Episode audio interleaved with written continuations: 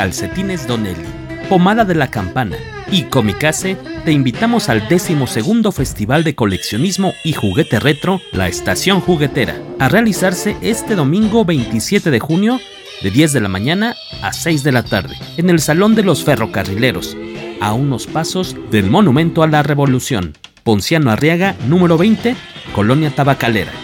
Visítanos en nuestra mesa. Entrada libre.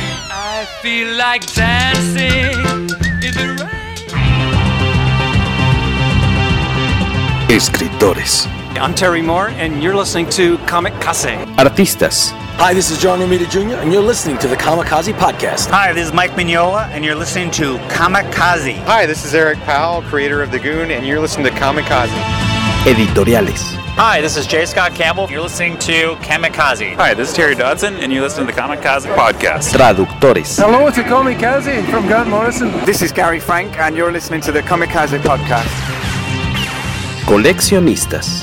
Hi, this is Frank Cho, and you're listening to Comic Kazi. This is John Bogdanov, and you're listening to the Kamikaze Podcast. Editores. Soy Giuseppe Camuncoli, state escuchando el podcast de Comicase. Fan chiquillos. Todos están en el podcast Comicase.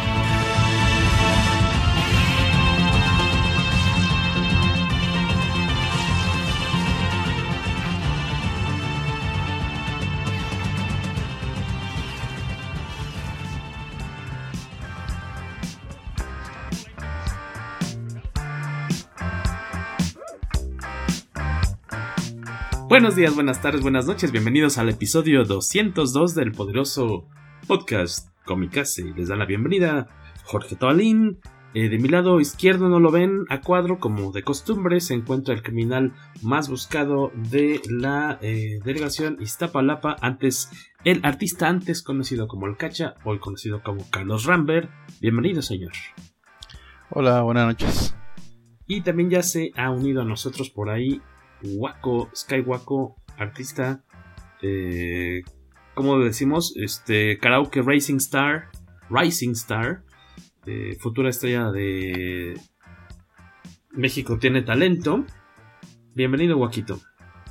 Hola, hola, ¿cómo están? Y también ya está por acá con nosotros el buen Beto Calvo. Bienvenido, Beto. Hola, ¿qué tal?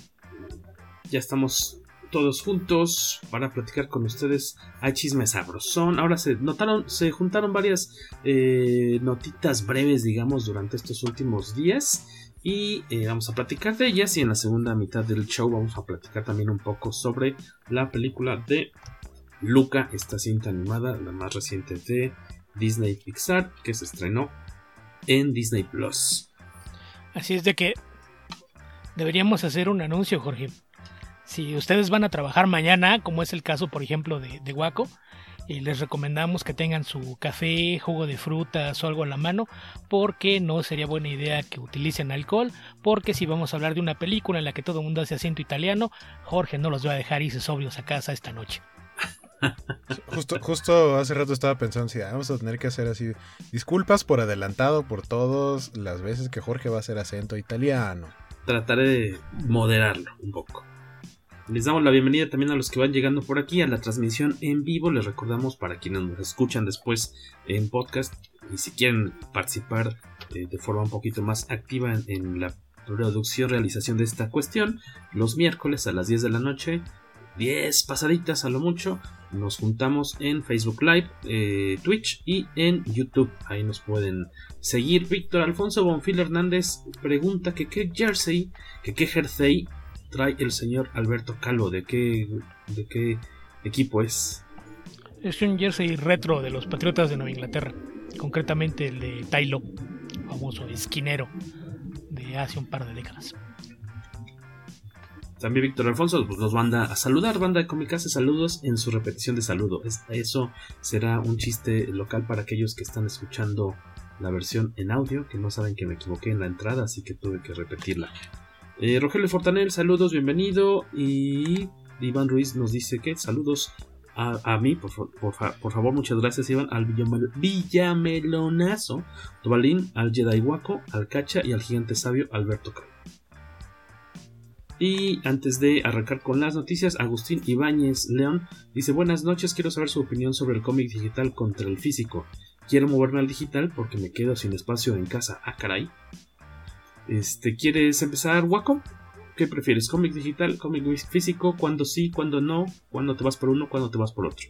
Yo creo que si se trata de, o sea, como de entrarle a cosas de las que no estás seguro si van a terminar siendo buenas y te van a terminar gustando, el digital es la mejor solución. Y en físico, para cuando ya digas, ah, me late, me lateó mucho esta historia, quiero tener como el recopilatorio o algo así. Creo que en esos momentos puedes decir como, esto lo puedo tener agregado a mi colección. Pero, pero sí, yo también ya, no solo en cómics, sino en videojuegos, en películas. La verdad es que tiene mucho que no compro películas en físico. Creo que la última que compré fue una edición especial de Ready Player One y eso porque me gustó mucho la mm. película porque quitando esa creo que tiene, o sea, tiene muchísimo que no compro películas en físico. Y, videojuegos de vez en cuando le entro a las preventas porque a veces Amazon las, suele bajar de precio cuando la preventa dura mucho tiempo. Eh, pero ya también estoy considerando pasar completamente al digital justamente por la cuestión de espacio. de pronto ahorita ya veo una cantidad de cajas y, y, de cajas de juegos y películas y en el caso de los cómics pues también muchos que están ocupando espacio y que luego dices bueno eh, a lo mejor podría venderlos, regalarlos, lo que sea, pero pues eso involucra el esfuerzo y de tómales fotos y públicalos y te tienes que ver con alguien y los envíos, etcétera. Eh, digamos que la desventaja del, digital en el caso de los cómics, pues es que eso no lo puedes vender después, la colección. No se te puede escapar entre los cómics que quieras vender uno que resulta que era la primera aparición de un personaje y valía más de lo que, de lo que te pagaron por el set completo. No sé, eso puede llegar a pasar. No, eso nunca ha pasado y a nadie de los que estamos ahorita en vivo nos sucedería jamás, porque siempre estamos bien informados sobre el valor de nuestras colecciones. Claro. Eh, de tu caso, Beto. Eh, yo de cómics, yo de por sí hace mucho que dejé de comprar cómics sueltos. Yo soy abogado de que las editoriales finalmente den el salto y publiquen todo directamente en tomos. Creo que tendría ventajas por muchas partes. De entrada, eh, la cuestión del espacio es una y está también el tema económico. Cuando te compras un cómic de grapa ya te cuesta 5 dólares y luego resulta que por lo que... Creo que perdimos a, a, Beto. Me espanté. Por un momento creí que yo era el que se había perdido. No, er, era Beto. Pero, pero lo que decía era que un cómic ya te llega a costar 5 dólares cuando eso te puede llegar a costar, o tal vez incluso menos, eh, una, una membresía como de Comixology. Y, pero, o sea, pero no es por un cómic, sino por el, costo de la membresía y es todo lo que puedas leer que está incluido en la, en la aplicación. De hecho, hace rato me llegó un correo, eh, supongo que le llegó a todos aquellos que estén suscritos, que la aplicación tal cual de DC Comics eh, va a desaparecer. Se va, o sea, todo su catálogo, si tienen cómics en la aplicación de DC, se va, eh, lo van a poder seguir leyendo, pero ya tal cual en la aplicación de Comixology. Beto, que ya regresaste. Estabas diciendo que ah. cuesta como... Sí, que si pagas 5 dólares por un cómic y luego el TP que tiene 5 o 6 de esos cómics te cuesta lo que 3 o 4, pues ahí es un ahorro. Luego están las colecciones de, lujo con muchas más páginas y extras. Y, pues es algo que te gustaría tener más que los cómics sueltos. Entonces, desde ese punto de, vista, pues sí, ya los, los cómics en, en, la versión de grapas, como se les conoce también, es algo que a mí hace mucho que no me resulta atractivo. Y en el caso del digital es una opción cuando a lo mejor hay series que tienes ganas de leer pero no estás seguro de que las vas a disfrutar, como bien decía Guaco, cosas que a lo mejor tienes curiosidad pero no estás seguro de que es algo que quisieras conservar a largo plazo en, tu colección pues es una, buena alternativa y también puede ser una opción si tienes algún servicio de suscripción o servicios como ya los que hemos comentado aquí, algunos de ellos eh, gratuitos o con, cuotas eh, baratas fijas, pues es una buena forma de, entrarle a material que no sabes qué esperar de él y ya decidir cuál sí te gustaría tener en tus manos en papel para intoxicarte con la tinta. Eh, en mi caso, ahorita le preguntamos a, Carlos Rambert. Eh, yo no disfruto, la verdad, leer en pantalla. Sí, me gusta muchísimo más en, en papel. Ahorita impreso compro muy poquito y de por sí sale cada semestre, este, el Last Running de Tortugas Ninja, ese me gusta tenerlo como que porque es una saga importante, vamos, esa me, da mucha ilusión leerlo en papel, aunque ya podría yo ya saber qué carambas pasó en el número 3 que no ha llegado aquí a México. eh, y ya desde cuando está en, digital. Eh, y de repente comprar algún TPB, o sea, sí que ya los tomos recopilatorios o, la novelita completa en impreso, ya sea editada por Panini o, o, de repente si hay algo que me llame la atención de Smash o por ejemplo ahorita bueno que de hecho es, esa es este estoy leyendo el invierno del dibujante de Paco Roca pues esa tal cual es una novelita gráfica y sí la verdad yo prefiero en la medida de lo posible eh, impreso. Sé que la bronca obviamente va a ser el espacio.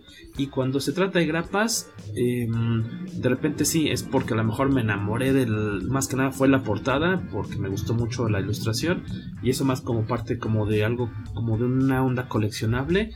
Y si sí me llama la atención la historia pues tratar de conseguirla eh, en tomo no digital de plano sí nomás no le no, no me he convencido todavía. En tu caso, Carlos Rambert, ¿por dónde le entras a qué le entras más? Digo, pues lo importante es la historia, no importa que sea digital o físico. Creo que más lo físico ya es si, si es este una historia que te gustó mucho y lo quieres y lo quieres este, tener ya en formato en papel para poder sentir la textura del, del cómic, digo, está bien.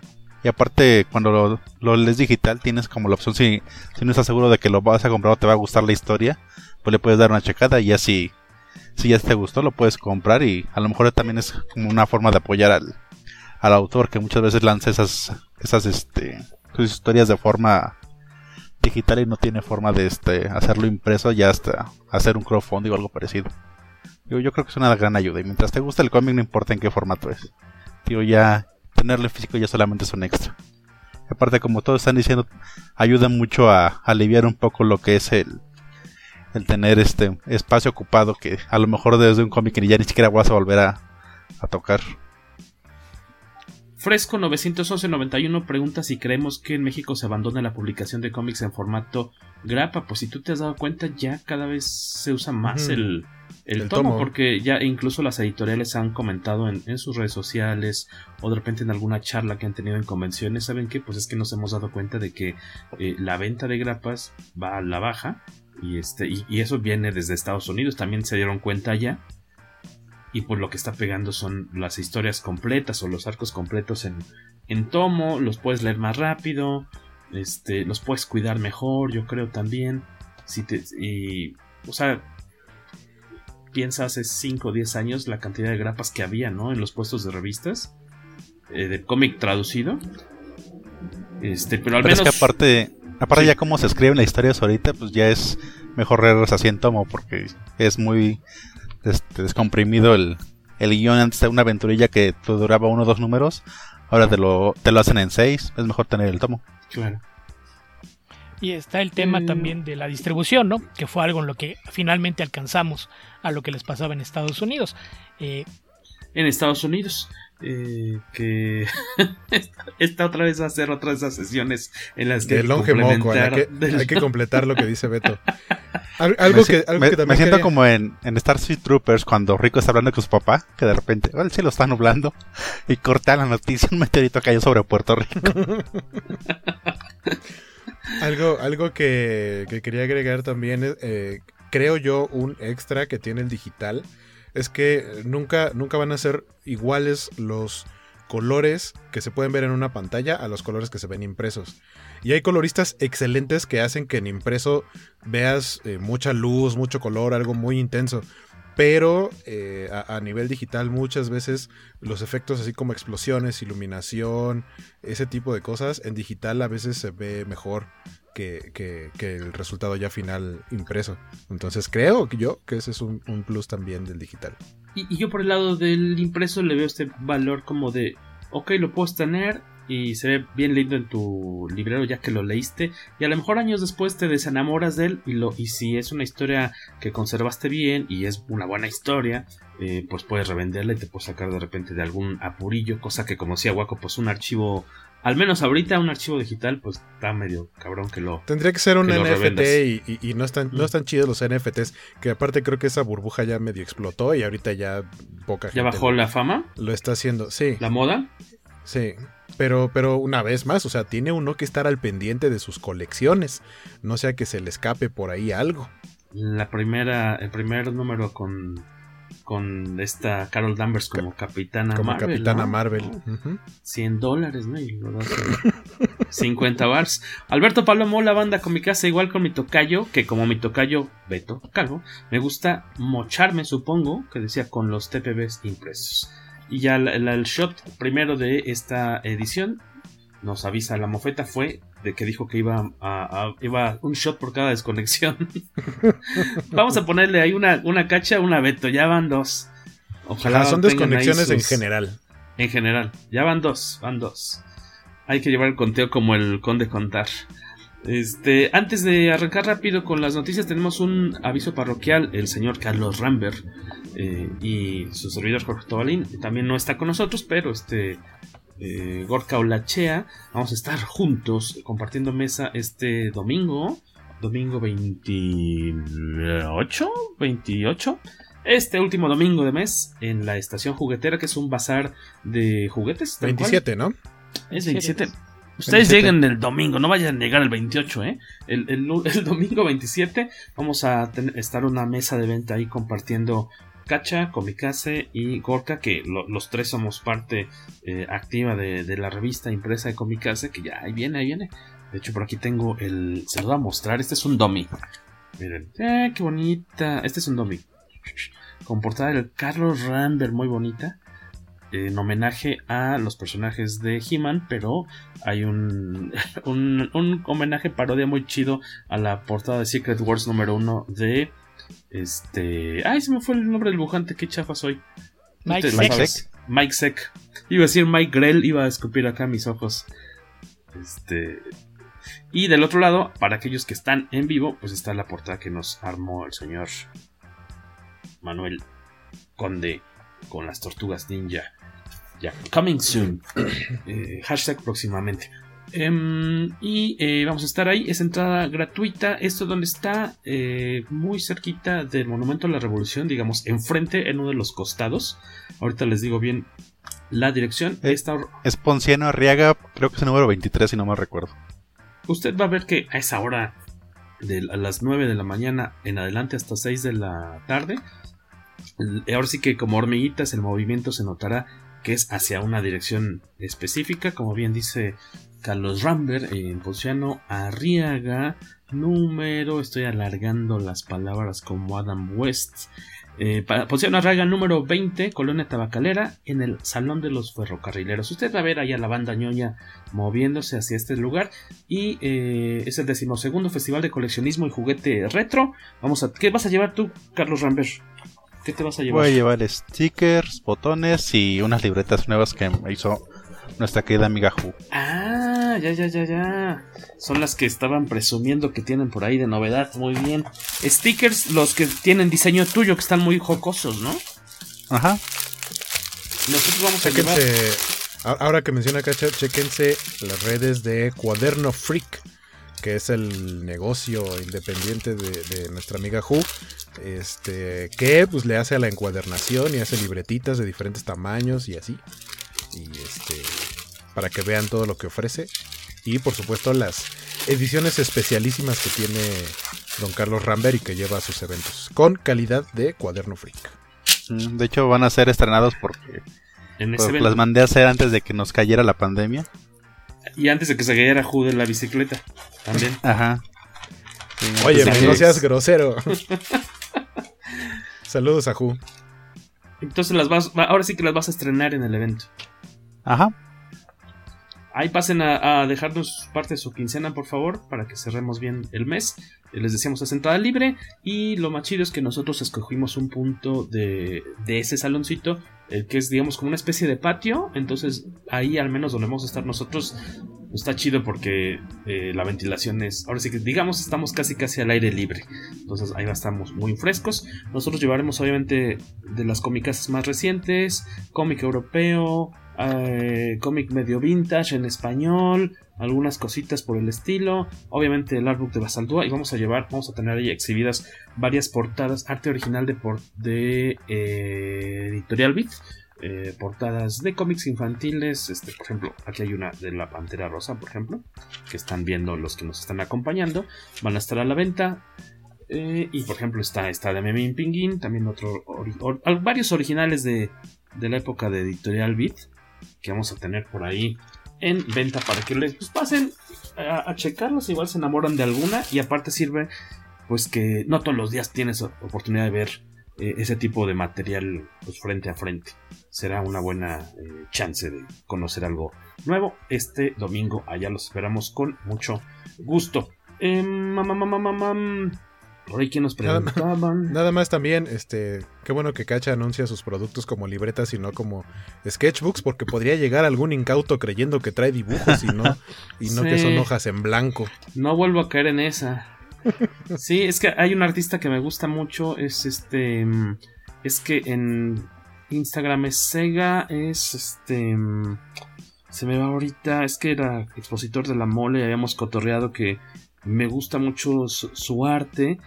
Y un día en la mesa de la mole, la última vez creo que lo vi, le digo, ay, no manches, que traes artbooks, qué chido. Y se veían unas libretitas muy padres, pero con dibujo suyo en la portada, pero estaban cerradas con, con bolsita. Le dije, uy, apártame una, ¿cuánto cuestan? Te invento, 3.80. Pues guárdame una, por favor. Al cierre del evento te paso a pagar. Perfecto, llego el domingo en la noche, me había guardado mi sketchbook. Dije, no manches, este cuate, soy su fan. Eh, le pago y ya, este, dos, tres días después, ya en la tranquilidad de mi casa, digo, ahora sí, voy a checar mi muy chingón este, sketchbook.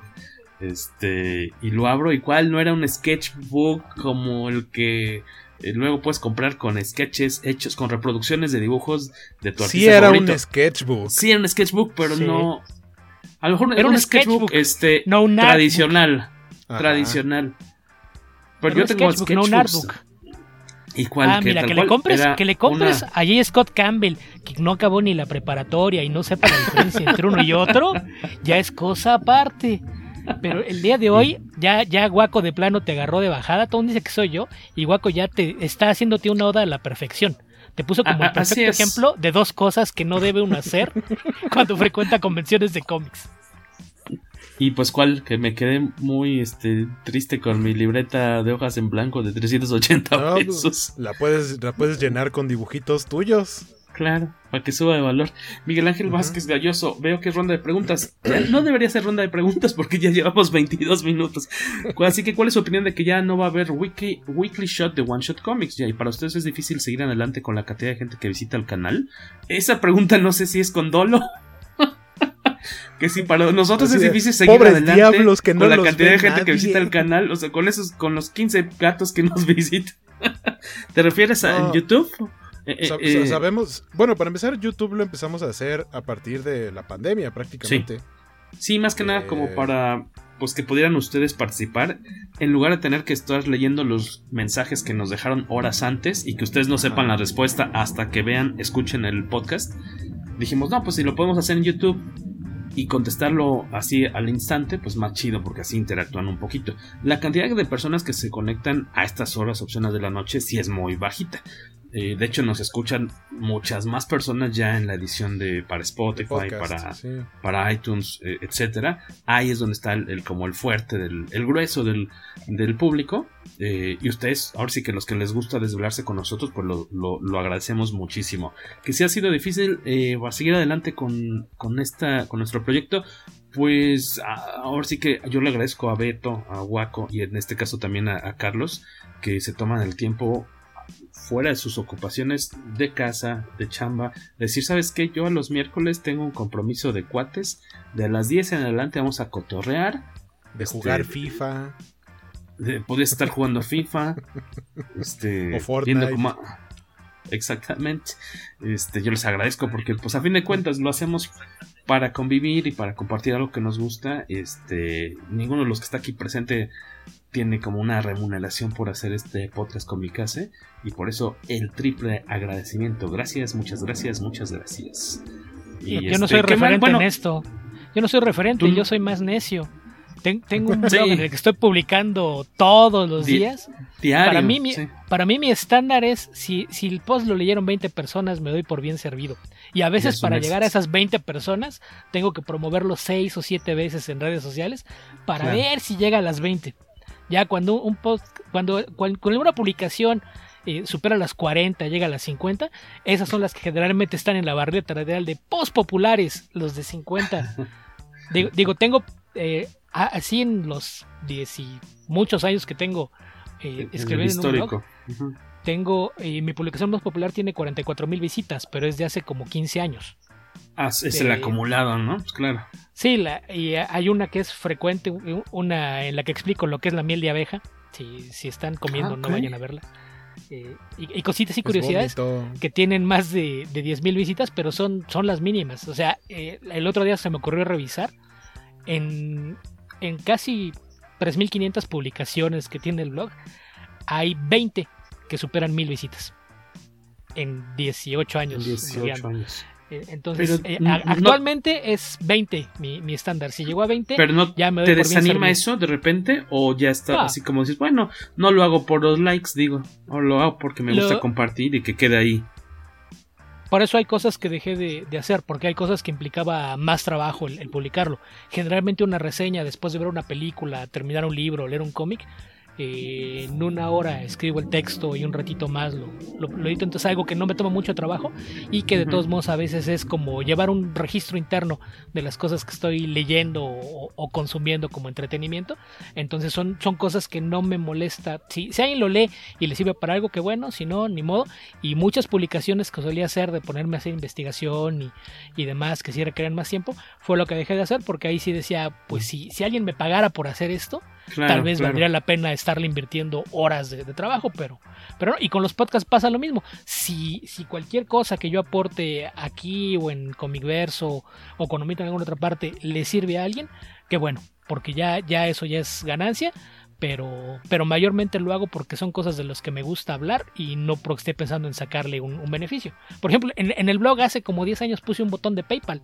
Jamás nadie le ha dado clic.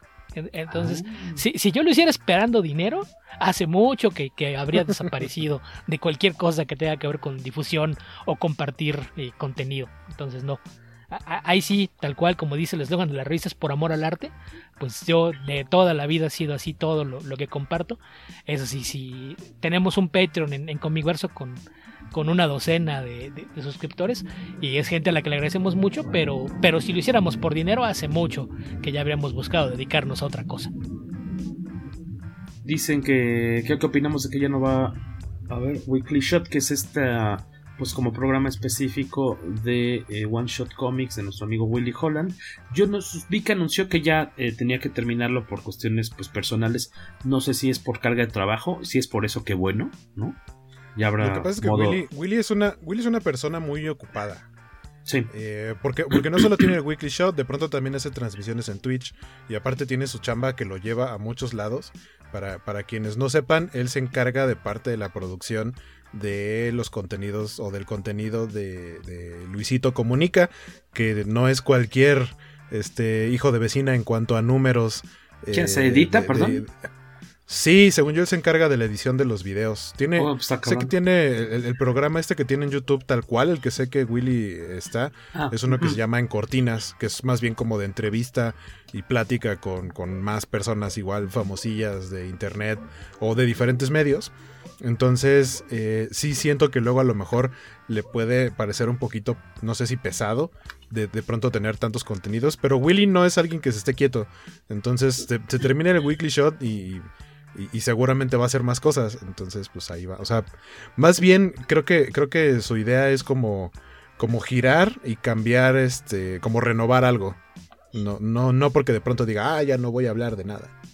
Claro. Sí, no, seguramente tiene algo, algo bajo la manga y en unos meses o semanas lo verás activo de nueva cuenta con sus proyectos cómicos. Ah, bueno, lo, lo, que sí dijo es que o sea, todo lo que normalmente publicaba en las redes de, de One Shot lo va a estar poniendo ahora ya como en su cuenta personal. O sea, eso vi que lo puso en Twitter hace ratito, así de todo lo que ponía acá o todo lo que pongo acá normalmente que tiene que ver con cómics y eso, pásense a mi, a mi cuenta personal, voy a seguir comentando lo mismo, aparte de mis cosas pues, personales, ¿no? Opiniones todavía más personales y no tan editoriales.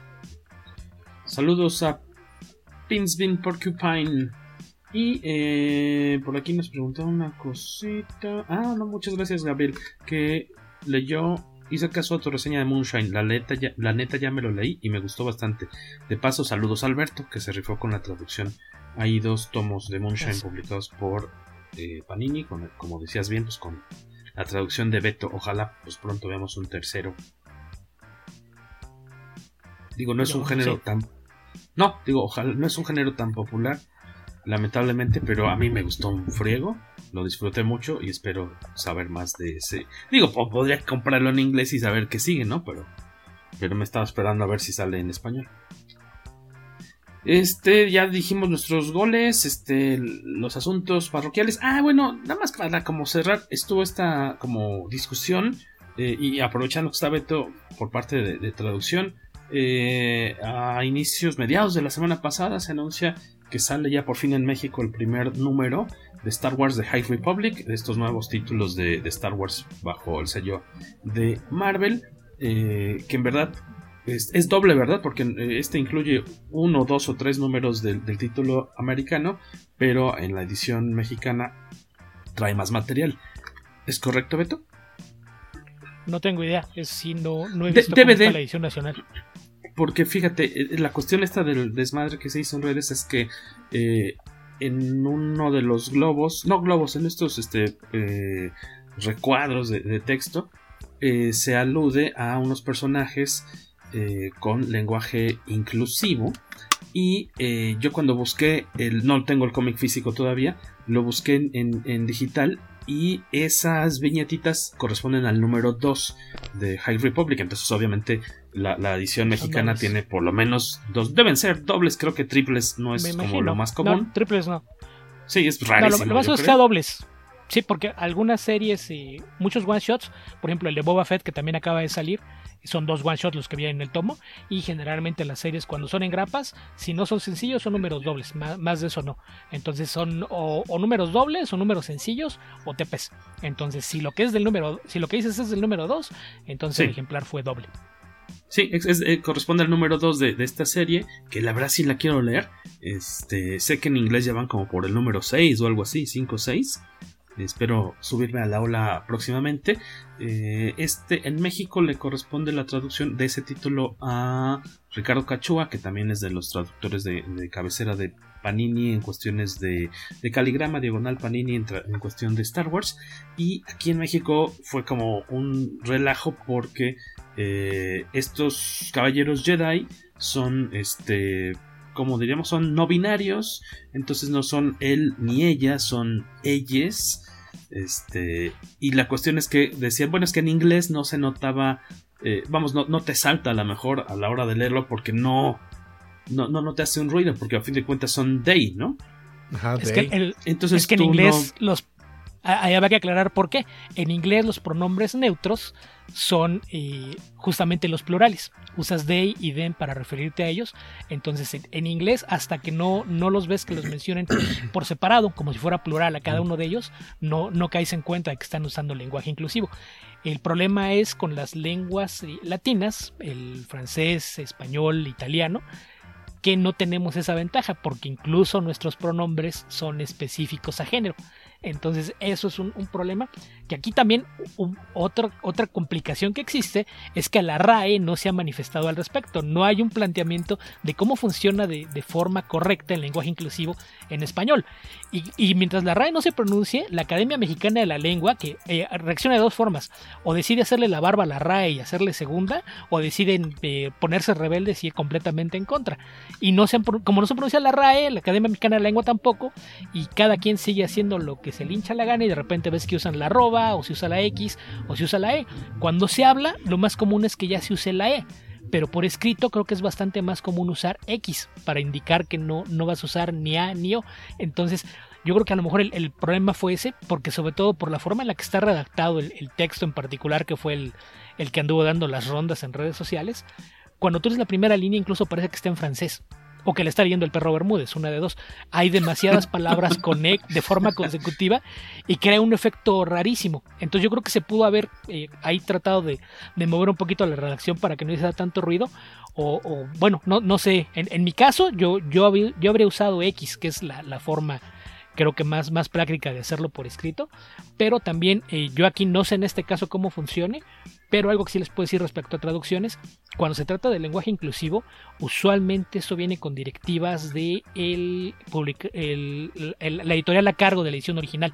Entonces aquí habría que ver si esto fue algo que solicitó Disney o, o en este caso Marvel Comics para sus publicaciones en otros idiomas. Porque e, eso es algo también bastante común, que esta clase de cosas vienen con directivas. Eh, a mí me ha tocado, por ejemplo, con, con, las revistas de Lego, que había cosas que no podías mover o que había una palabra o, un nombre en para alguna, algunos personajes o, o, artículos, porque es el que se usa en, en, los juguetes y cosas por el estilo. Entonces, generalmente hay algunos, eh, digamos que es un manual de estilo, aunque concretamente no lo es, con algunas indicaciones de cómo debes manejar sus propiedades. Entonces, en mi caso, en, con los títulos de Star Wars no me ha tocado ninguno en el que venga un, un uso del lenguaje inclusivo. Entonces, no, no sé cómo esté ahí la, la, cuestión en términos exactos, pero no me extrañaría que esto sea una decisión de Disney, que Disney pidió que se, se respetara el lenguaje inclusivo y es la razón por la que se puso así. Entonces, también ahí creo que la, la cuestión es que todavía no estamos acostumbrados y, y, eso es algo que generalmente termina por hacer ruido, pero sí, sí estaría bien que de alguna u otra forma ya se, si hubiera un estándar, saber qué vas a hacer, vas a usar vas a usar la E, vas a usar la X, lo de la arroba sí me parece que es un sinsentido que no, no tiene absolutamente ni, ni lógica, ni, ni es estético, ni nada por el estilo, pero sí la, me parece la arroba.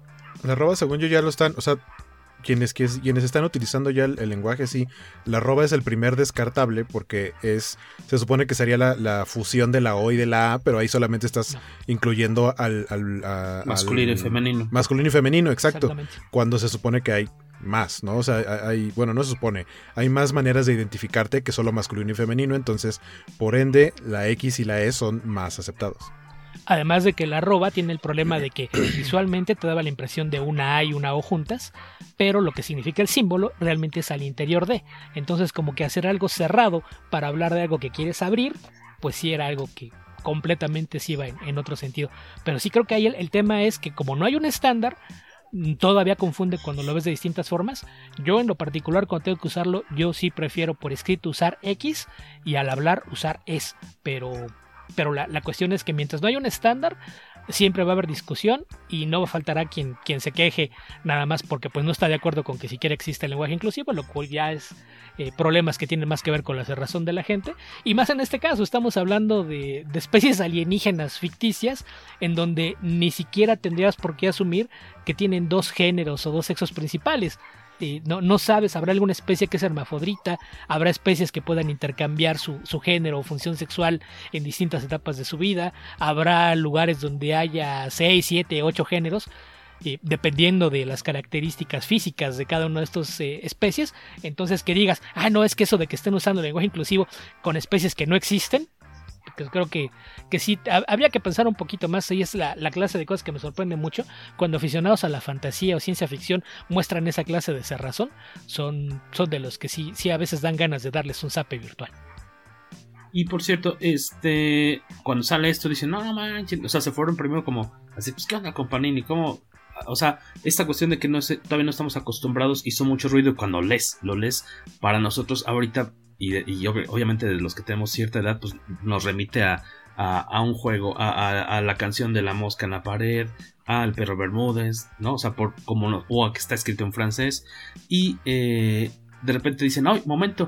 Si te vas a las redes sociales de Disney, de Star Wars, perdón, eh, eh, latinas, eh, están presentando a los personajes de la misma forma. Entonces dices, no es una ocurrencia, digamos, del traductor o de la editorial, sino pues a fin de cuentas es la forma oficial en la que Star Wars se está refiriendo a esos personajes en español y pues ya te da una idea de como dice Beto pues de que se tienen que alinear todos de cierta forma.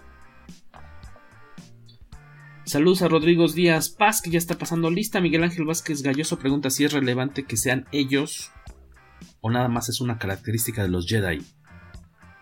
¿Te refieres a, los, a esos personajes no, pero, en específico? Pero más bien es la raza, o sea, es el tipo de personajes. La raza.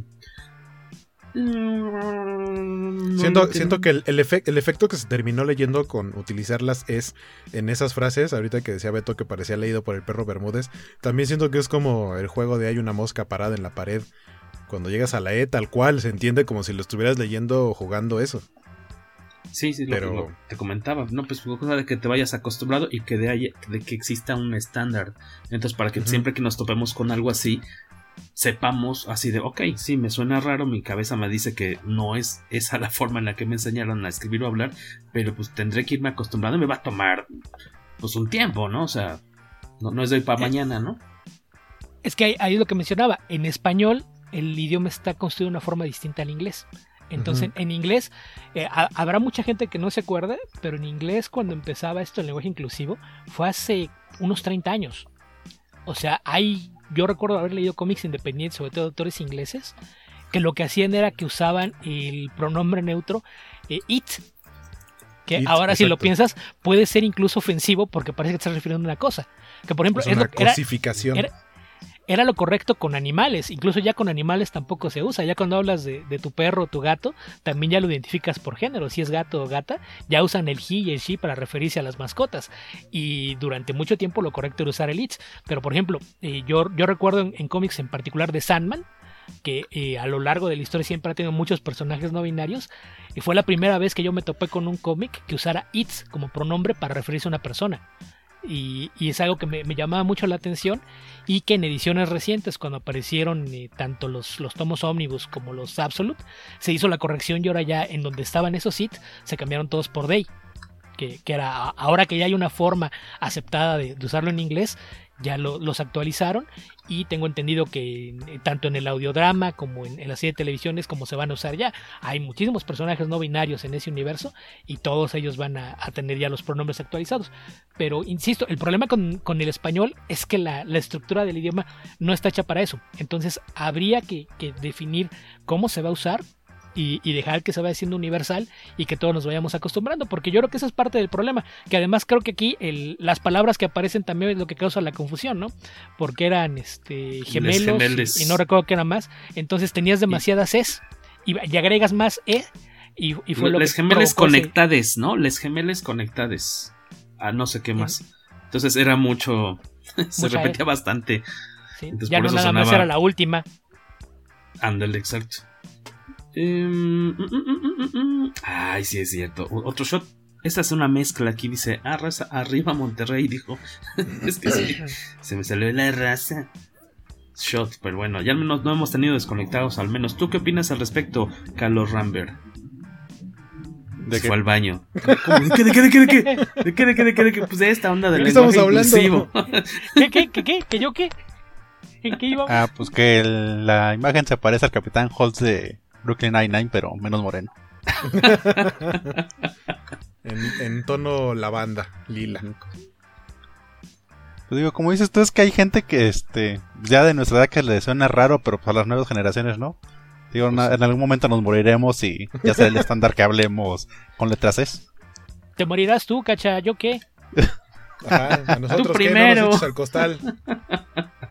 Este... Digo, por ejemplo, yo no lo uso, pero respeto a los que quieran usarlo. Digo, no, me afecta en nada. No me va a ofender por, por nada más que no hablen como yo. Exacto. Oye, porque no se va a pronunciar bien Sopa la Unión. además, fíjate que mucha gente no lo sabe y, y, sin saberlo en sus perfiles de Twitter, a lo mejor tienen lenguaje inclusivo y no se han dado cuenta. Yo algún día estaba buscando. Es que no me acuerdo que yo estaba buscando hace algunas semanas un, un tweet de Guaco que, me acordaba que le había dado retweet a algo y quería, quería checar qué era. Entonces abrí su, perfil en Twitter y coincidió que creo que fue el, día de su cumpleaños cuando lo abrí. Y, resulta que como yo lo tengo en inglés, me puso un recordatorio. Este, Today is their birthday. Y yo dije, ajá, como no tienes tu pronombres seleccionados en tu perfil, cuando, cuando Twitter hace una referencia a tu perfil para alguien más, utiliza pronombres eh, neutros. Neutros. No te asignan uno por default. Yo sabía, yo sabía que ya se puede elegir eso en Instagram, pero no sabía de las demás redes. Yo no, no me había tocado verlo, tío, que ese día no, no sé qué, algo que retuiteaste o algo que pusiste temprano. En la tarde dije, ah, de veras yo quería ver eso. Y como no, no quería ponerme a escolear, más fácil dije, abro su perfil y, me voy un poco hacia atrás, por ahí lo voy a encontrar. Y me puso ahí el recordatorio y decía, their birthday. Y yo dije, ah, ok, si no pones nada por default te asigna el neutro. Sí.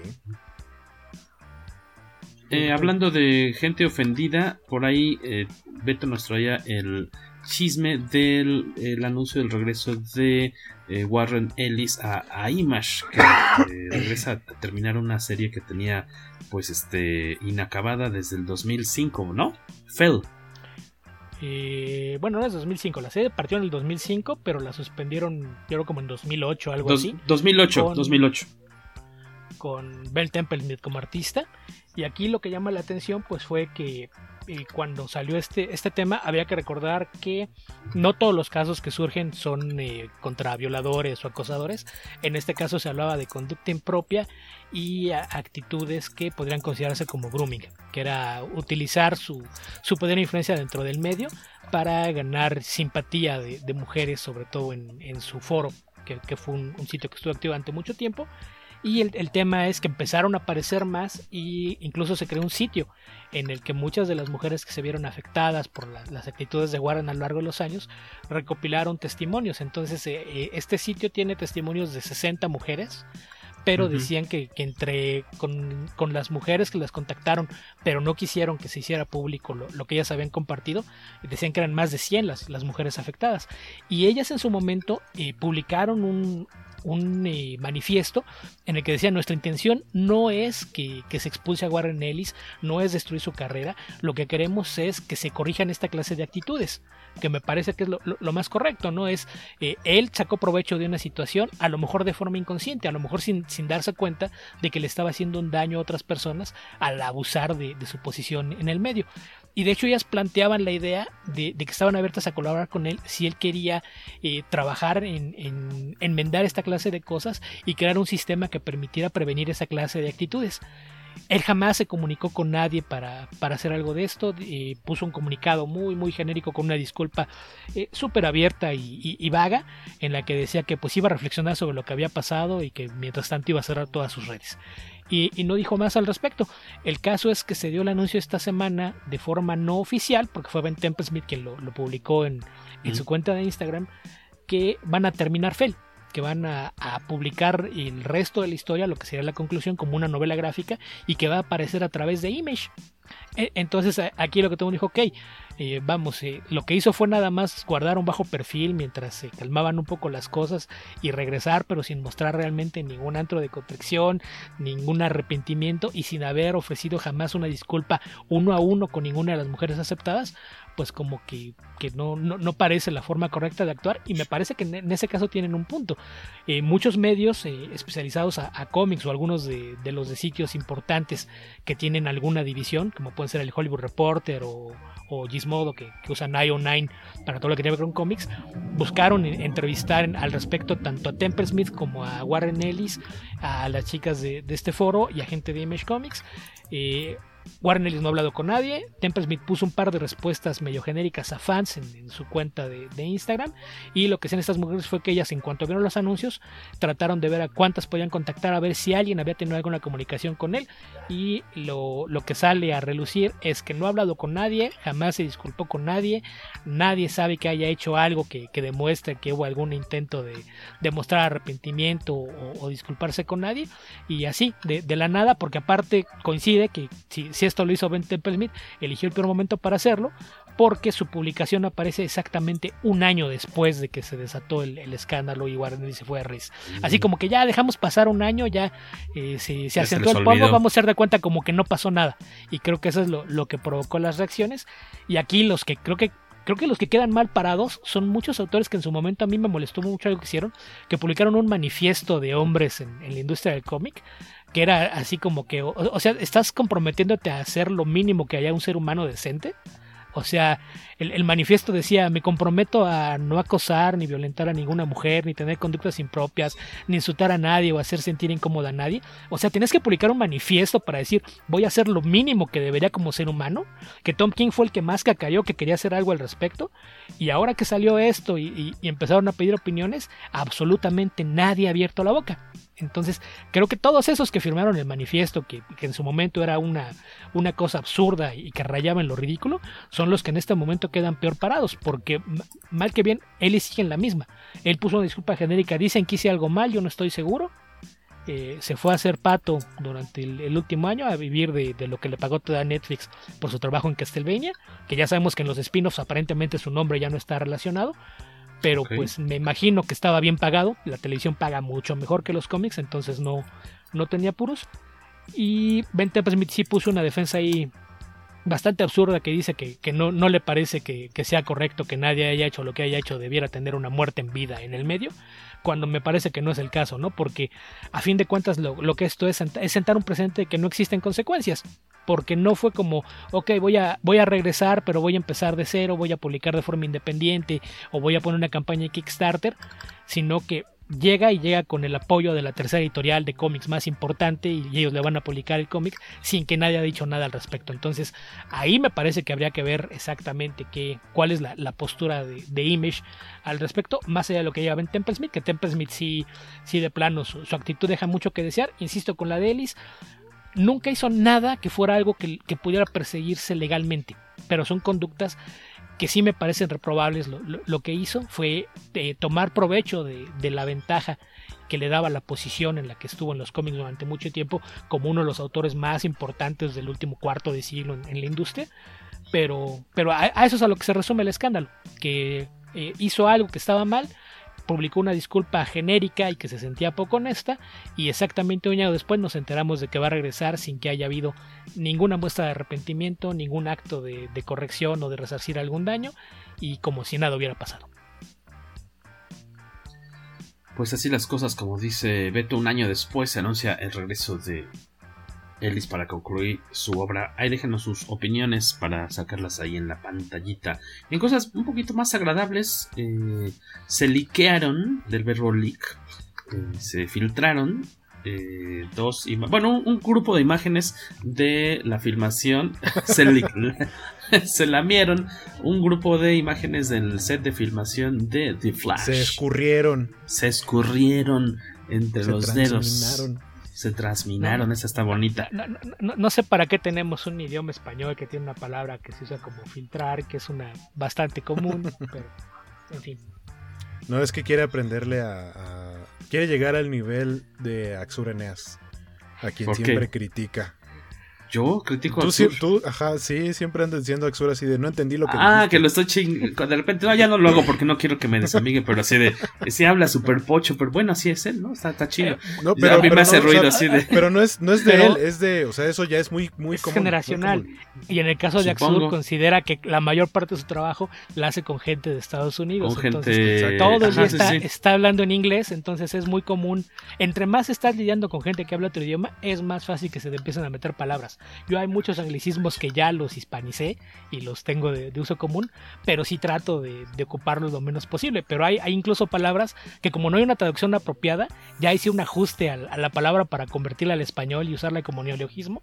Pero yo estoy consciente de que no debería hacerlo. Pero eh, sí, entre gente más joven es muy, muy común porque consumes tanto entretenimiento en inglés y en el caso de él, aparte trabajas con mucha gente de aquel lado y es algo que se convierte en parte de tu idioma. El idioma evoluciona, entonces yo, yo creo que es, es parte también de, de lo que tenemos que entender.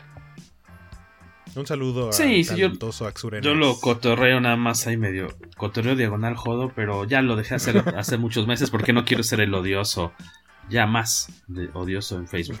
Eh, bueno, se transminaron unas imágenes, eh, obviamente filtraron, no autorizadas. Filtraron. Se filtraron eh, de The Flash. Vamos con la, una de las primeras.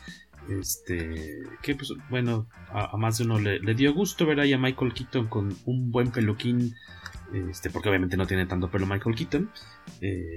Ahora sí que repitiendo su peinadillo de, Bruce Wayne en las películas de Batman, su peinado a la Mijares, y por ahí se ve compartiendo alguna escena con, con el. ¿Cómo se llama el actor Ezra, de Flash? Ezra Miller. Con Ezra Miller.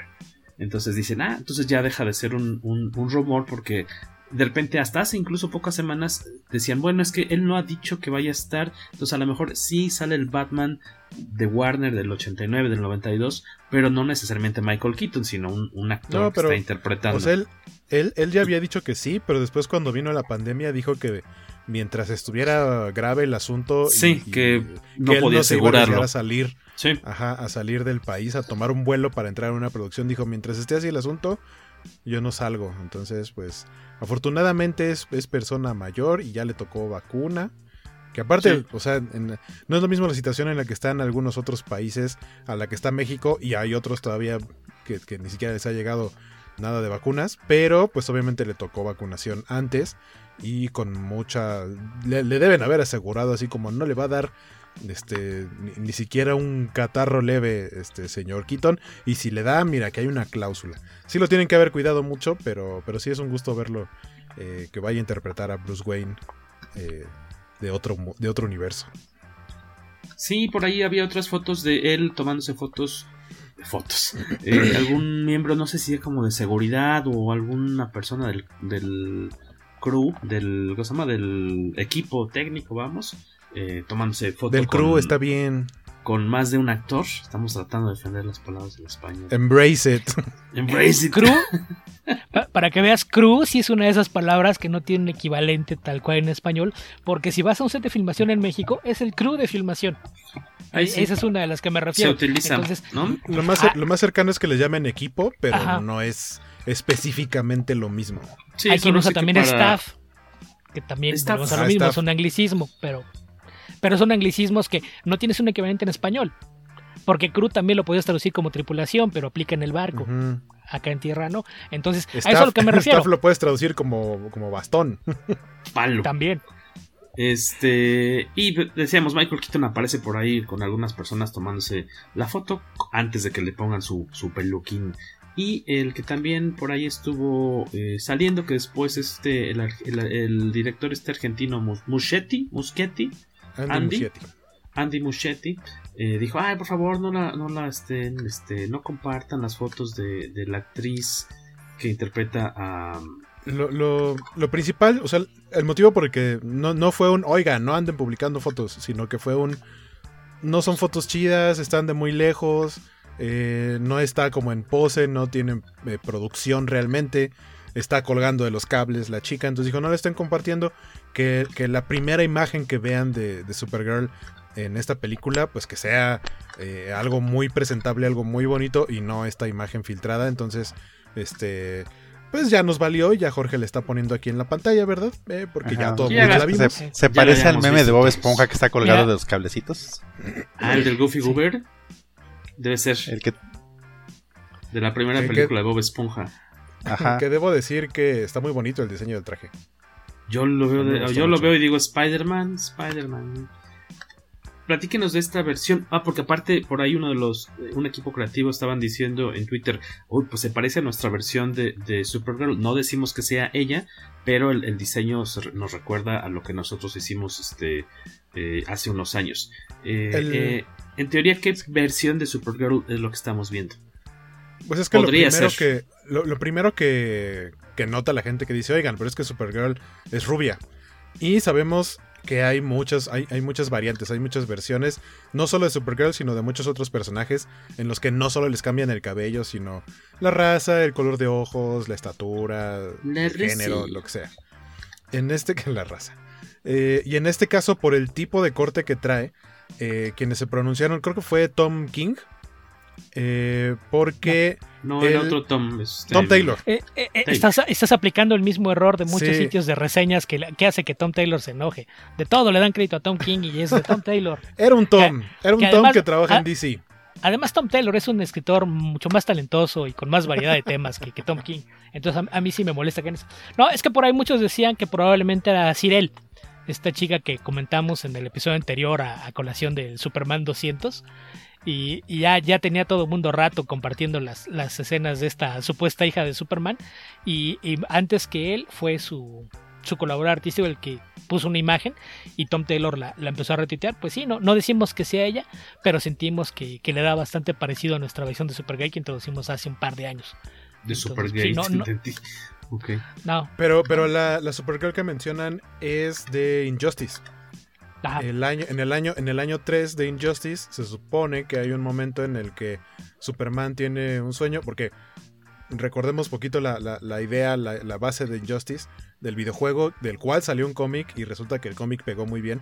Este, se supone que el Joker eh, le, pone como una trampa a Superman y mezcla la toxina del Scarecrow con, eh, con Kryptonita. Entonces Superman cree que regresa a Doomsday y Lois está embarazada. Entonces dice, no me puedo arriesgar a, que destruya lo más mínimo, a que se acerque a, atentar en contra de nadie. Dice inmediatamente, me lo voy a llevar al espacio y allá resuelvo todo. Pero resulta que cuando está llegando al espacio, eh, se da cuenta de que ese Doomsday que se está llevando eh, tiene dos latidos. Entonces ahí se da cuenta, se le baja el efecto del, gas con la kriptonita y resulta que era una ilusión por el gas del espantapájaros y realmente no estaba llevándose a Doomsday, sino que era Lois Lane embarazada y pues eh, en ese momento pues, decide, o sea, se, se, regresa a la Tierra, pero es muy tarde, entonces Lois muere con su bebé y es cuando Superman pues, pierde la razón, eh, mata al Joker y se vuelve un tirano, dictador que dice ya estuvo bueno. Eh, pero en el año 3 de Injustice, eh, Superman tiene un sueño y digamos que es una especie de what if, como, como en su sueño es un que hubiera pasado si Lois no hubiera muerto y se hubieran tenido a la bebé. Y es ese personaje que se llama Lara Lane Kent. Y el diseño de esa Supergirl, de esa hija de Superman, es muy parecido a, a, este que estamos viendo aquí. No solo en el corte de cabello, y que aparte también es cabello negro, sino también en el diseño del traje. Creo que la única como diferencia más grande es que el del cómic tiene botas altas y este no tiene botas. Tiene como el, el, traje completamente azul hasta la punta de los pies. No, es que hay una foto en la que botas sí se ve que son botas, el... pero son azules. botas azules, bueno, ya se lo hubiera dejado así, nomás como como el pues es, completo. Es lo que se pudo ver por ahí de, de estas fotos filtradas del set de, eh, de Flash. Eh, ya también por ahí salió el logotipo oficial, el escudo oficial de Flash, que ya lo habíamos visto antes. Este. Creo que Beto quiere decir algo, está levantando la mano. Sí, antes de hacer esto de Flash, hablando de lo de tener actos impropios sin consecuencias, es Ramírez es otro gran ejemplo. Recuerden que hace un par de años apareció un video en donde aparece él golpeando a una mujer, aparentemente una fan. Y él no dijo, él no dijo nada, Warner no dijo nada, absolutamente nadie dijo nada, él jamás se disculpó, ni su agente, nadie. Todo el mundo pensó que a lo mejor ahí sí se cancelaba la película después de tantos problemas, pero aparentemente él tiene fotos comprometedoras de la gente en Warner o algo pasó, porque sin consecuencias seguirá siendo estrella de una megaproducción de Hollywood, en, el caso de Warner. Entonces, para que vean que no, no es aislado y no nada más pasa en los cómics lo de que algunas gentes pueden cometer actos impropios y no sufrir consecuencia alguna. Chance. Eh, déjame encuentro. A ver si sí me sale esta compartida de pantalla. Ah, sí, me salió tú. Eh, ah, ah, ah. Ahora estamos viendo el director de cine, eh, David F. Sandberg, el director de eh, la segunda parte de Shazam. ¿Cómo se llama ahora, Waco? ¿Shazam qué? Fury of the Gods. Fury of the Gods. Dijo, mira, pues antes de que nos filtren la foto de, de, los nuevos uniformes de la familia Marvel. Mejor yo la saco, la tuiteo eh, apenas hace un par de días. Ahí con algunos cambios estéticos en sus uniformes. Ahí sí yo digo, está bien, como dicen, pues es mercadotecnia. No entiendo por qué un traje mágico tendría que cambiar de apariencia, pero este, pero gustaron bastante, tuvieron muy buenos. Pues por gusto, eh, ¿qué tal? Sí, ya, ya no quiero igual que el año pasado. Sí. Pero pues, obviamente sabemos que estos no, son figuras, sino, figuras no de acción. que les, les cambiaron los tonos, ahora son un poquito más eh, desaturados, como, como que parecen menos de Play-Doh. Porque siento que tenía como ese, esa textura ah, y este esos brillo tonos. de Play-Doh. Que fíjate que salió a decir Zach Levy. Eh, Levi. Levi salió a no confundir con el talentosísimo William Levy. Eh, ese sí es Levi. Ese sí es Levi. Eh, que dijo: No, no, no. Así de, oigan, muchas gracias por los comentarios. Sabemos que les gustó mucho el nuevo look de los uniformes. Pero este, no, no, tampoco. No, porque mucha gente, una parte más bien, de los fans dijeron: No, es que están muy oscuros. Dice: No, no, es una foto nada más. Este, es mucho más brillante el color ya en pantalla de los uniformes. Este, y lo que llamó la atención también ahí, era que, pues de plano, la actriz que interpretaba a, a, a Mary aquí ya en su versión de superheroína es la misma y no es esta otra actriz que tomaba eh, su lugar, que, que, se veía un poquito más, bueno, varios añitos más grande. Que este, tiene sentido. Pues es que ella, ella, era la más grande y esta película está ocurriendo que 3, 4 años se, después. ¿Se te hace? ¿O, o sea, sí tiene algo, o sea, no creo que ella se vea mucho más diferente. O sea, no, no creo que se vea muy diferente a como se veía en 2019, que es la película. Sin embargo, eh, sí se puede como contemplar en, sabes que ya pasaron cuatro años, a lo mejor ahorita ya es mayor de edad y ya tiene lógica, o más bien se, sería un poco ilógico que llegara ya a una edad de eh, joven adulta, pero que siga transformándose en una mujer todavía un poco más madura. A, mí me pareció una buena elección porque aparte la actriz me cae muy bien y se me hace muy guapa. Grace Fulton tiene 24 añillos eh, del 96 y ella es quien ahora sí ya aparece como el personaje de, Mary Marvel, que por ahí había leído también que había quienes se quejaban de que por qué aparecía ella en falda y la otra chica este en traje completo. Eso es porque así es el personaje, maldita sea. Pero bueno, se estaban quejando ahí un poco, poco también de sexismo, porque porque ella trae falda, pero bueno. El diseño del traje de Supergirl nos dice Rogelio Fortanella recuerda a la Supergirl que vimos, ándale, en el The Dark Knight eh, Decados, ¿qué es? Este Strikes, ¿qué era? Strikes Again, ¿no? Dark Knight Strikes Back. Strikes no, Again, ¿no? No, no, no Strikes Back, no. De Frank Miller. ándale, sí, un poquito también. Tienes este razón, Rogelio Fortanel. ¿Por qué se cambió esto del uniforme, Miguel Ángel Vázquez? Pues por la magia del cine, exactamente. que aparte, aparte la, otra chica, su personaje de, de, niña, pues es una niña mucho más chiquita. O sea, eh, eh, porque, estás, porque estás viendo los personajes adultos, o sea, físicamente se ven como adultos, pero no dejan de ser estos niños. En el caso de Mary, Mary sí es grande, Mary sí es la más grande de todos pues así los trajes eh, nuevos para esta próxima cinta de Shazam. A mí sí se me gusta bastante. Disfruté mucho la primera. ¿A ti, Carlos Rambert? ¿Te latió la primera película de Shazam? Sí, fue una agradable sorpresa después de, Zack ¿eh? Snyder. Digamos que fue Wonder Woman, Aquaman y Shazam. Como que son la. Se me hace la verdadera trilogía que puede levantar eh, las películas de DC. Porque si las otras eran medio decepcionantes. Y aparte que Zachary Levi siempre me ha quedado bien. Digo, yo lo seguía mucho en una serie que se llamaba Chuck, donde era un espía. Y siempre se me ha hecho una persona muy, muy divertida. Digo, y, y, qué bueno que por fin le pegó este un héroe, porque también había estado en, en Thor, pero creo que venía tan maquillado que ni se acuerdan de, de él, o más bien no lo ubican. Sí, fue Fandral, ¿no? Ajá, sí, uno de los, este, de los, el trío. De los este, Warriors 3, ajá. Ajá, amigos de Thor. Yo ni que, lo muere, que, que, muere en, en, Ragnarok, ¿no? Tiene como una escena o algo así. O, fue, o fue, cambio de actor, ¿no? Ajá, Ajá no, me, no me acuerdo si está en la 1 o la 2, porque de hecho fue cambio de actor, nada más llegó, hola, me morí. Eh, Ajá. este... que, por, que, por, cierto, eh, yo a Zachary Levi lo conocí, aparte de porque sabía que a Cacha le gustaba a Chuck, eh, él tiene o era formaba parte o era la cara principal de hay un sitio de cosas nerdas que se llama Nerdist, tal cual, y ellos siempre hacían, hasta hace algunos años, un evento gratuito eh, a un costadito de la Comic Con de San Diego, o aún más bien a un costado del centro de convenciones. Ese era gratis y abierto para todo público. Y llevaban él? invitados. Sí, y él era como la cara principal, era uno de los presentadores y uno de los encargados de organizar siempre el evento. Pero a partir de que empezó a tener ya como un poco más de peso en producciones y demás, primero como que se hizo a un lado y dijo los demás se van a encargar, yo voy a aparecer como para dos, tres cosillas y ya. Y de pronto hubo un momento en el que dijo el sitio sigue, pero ya no se va a hacer el evento. Y los fans le preguntan si va a regresar y casi siempre dicen no, no creo, la neta no creo. Algo que está de vuelta, bueno, no de vuelta, que está también cerrando un ciclo por ahí es este el título de Amazing Spider-Man, ¿no?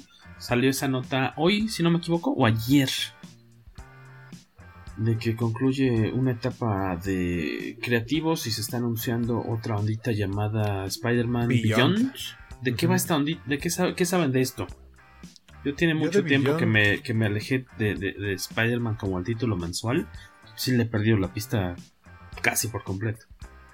Pues de, de Beyond nada más creo que por ahí publicaron un como rediseño del traje que es como asimétrico, que me gusta el diseño de la araña, no me gusta que sea asimétrico, o sea, trae como, como el cuerpo de la araña tal cual como a la altura del pecho, digo del corazón, o sea, más, más cargado hacia, hacia su costado izquierdo. Hay un rediseño del traje de Miles Morales que se parece, o desde mi punto de vista, recuerda al traje de Scarlet Spider, este que es más como que trae como la sudadera, así como con capucha, más urbano. Eh, hay un Peter Parker ahí que se ve medio rubio. Bueno, un Spider-Man que se ve como rubio. No sé si sea Peter Parker. No tengo idea de que vaya a ser Spider-Man Beyond. Porque también ya tiene rato que dejé de seguir el título. Pero pues sí, se anunció que va a terminar. O sea, van a cerrar el ciclo de creativos y va a haber un, un cambio en los cómics de la araña. Sí, es que más bien hace algunas semanas se anunció que ya se, se venía en unos cuantos meses el cierre de, de, la etapa de Nick Spencer como escritor del título y lo que estuvieron liberando fueron solo imágenes, entonces más bien son como teasers, entonces mm. todavía no sabemos qué es Spider-Man Beyond, pero de repente por los escritores o artistas que están retuiteando, pues te puedes ir haciendo una idea de quiénes van a estar involucrados, pero no sabemos si es algo para las series regulares o si es un evento que, que va a servir para lanzar la nueva etapa de, de Amazing o qué. Son teasers apenas. Oye, esta, esta etapa con Spencer no gustó, o porque yo vi muchos comentarios, no muchos, me topé con algunos comentarios eh, que decían, ay, qué bueno, porque, o sea, eh, como de alegría de que, ay, qué bueno que ya cierren esa etapa y que venga algo distinto. ¿No, no latió o, o qué, qué, es lo que aportó Spencer y compañía? Yo creo que es una, una, etapa yo creo que es una etapa muy dispareja. Hay algunas buenas historias, hay cosas que, que valen la pena, pero no sé qué estaba esperando la, la, gente. Yo creo que querían cosas que les cambiaran la, la, vida. Porque ahora resulta que todos los que durante años se la pasaron hostigando a Slot y deseándole que se muriera o dejara en paz a Spider-Man, ahora que resulta que, ahora resulta que amaban lo que él estaba haciendo y detestan lo que está haciendo Nick Spencer. Entonces no me extrañaría que sea quien sea el, el, que siga, eventualmente dentro de 3 o 4 años te van a decir, ay no, es que estábamos mejor con Spencer porque pues ya, ya sabes que, que así es cierto sector del fandom, que pues nada más es quéjate del que está ahí al frente y, no, no, no, no, importa si hay alguna razón para ello. No, no me parece que sea una mala etapa, pero sí, sí creo que llegó con expectativas muy altas y creo que nunca pudo estar a la par de, lo que se esperaba de él. Me parece que hay algunos números que valen mucho la pena, pero en general creo que, el problema fue que terminó siendo bastante dispareja. Llega a haber números en los que no pasa nada y creo que, que eso ayudó a que nunca terminara de, de tomar ritmo o, o ganarse un lugar en, entre los fans. ¿Hay algo, alguna etapa en particular en que recomiendes cazar, que valga la pena eh, rastrear para leer? ¿Y quién fue el artista? ¿Tuvo un artista fijo todo este tiempo o tuvo más de uno? Y cambiaron. Pues, Cuando tomó la serie estaba con Ryan Otley, quien, a quien uh -huh. conocemos por, por Invincible, pero después eh, él se fue a hacer otras cosas y, cambiaron, que es, es algo bastante común, no es mucho más fácil que un escritor se quede más tiempo en una serie a que lo hagan los artistas, entonces hay, hay variación de artistas y la, la cosa es que no, no, te puedo decir una etapa eh, específica de, de, dónde a dónde leerle, porque la, la, cosa es que sí, hay una progresión de historias, entonces son, eh, si no me equivoco, son 75 75 números, algo así, lo, lo, que se queda en la serie. Además de que escribió por ahí una, una miniserie que era paralela. Pero.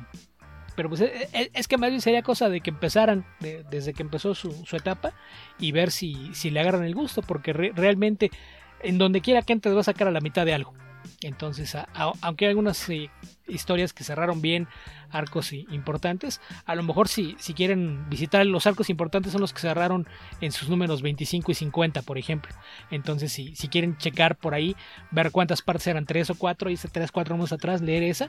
Pero el problema es que incluso si vas a tener una historia completa, venía construyendo sobre lo que había pasado en, en los meses anteriores. Entonces, no, no, no creo que pueda separar así de, ah, sí, mira, lete de este a este.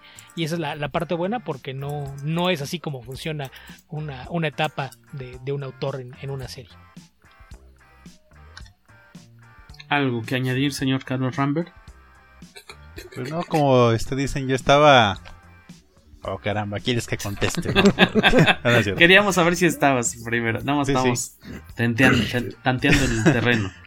No, como, como tú decías, este, veo mucha gente quejándose y yo francamente eso, eso temía porque porque yo estoy juntando los los somos pero no he podido leerlos porque todavía forman parte de mi pila tóxica. Mm.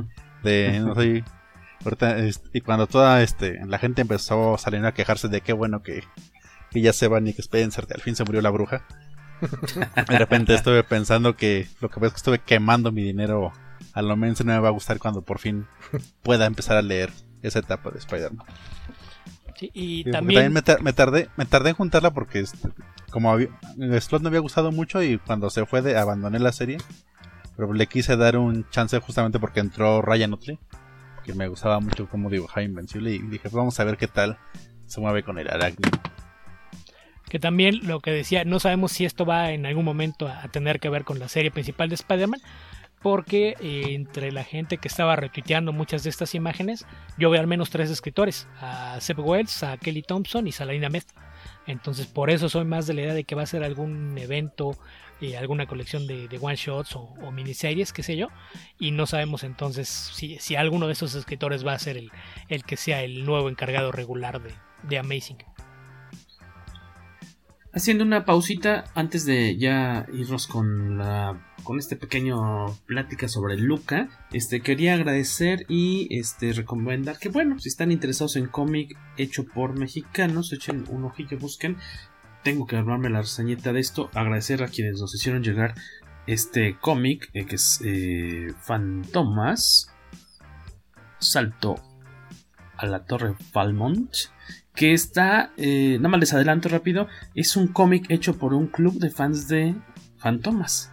Eso está interesante que dijeron, miren, este, vamos aprovechando que es el 110, si no me equivoco, 110 aniversario de la aparición del Fantomas francés, dijeron, vamos a hacer un cómic homenaje, eh, recaudaron fondos, no, no, no una plataforma Kickstarter, sino que dentro de su mismo grupo que se llama Mundo Fantomas.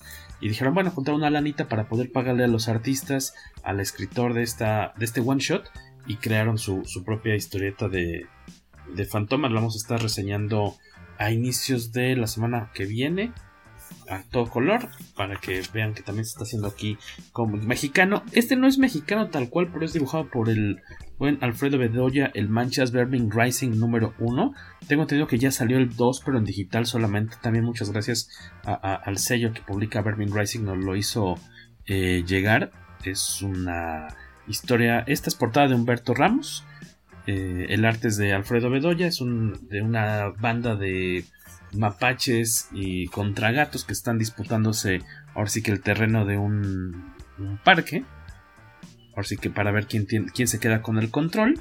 Vamos a estar platicando de este tomo también ya en próximos días. También a la Cifra Editorial, muchas gracias que nos hizo llegar Los Fantasmas de mi ciudad de nuestro querido Augusto Mora, novela gráfica, eh, coeditada junto con la UNAM, y obviamente la cifra editorial, que es el sello que lo publica aquí en México.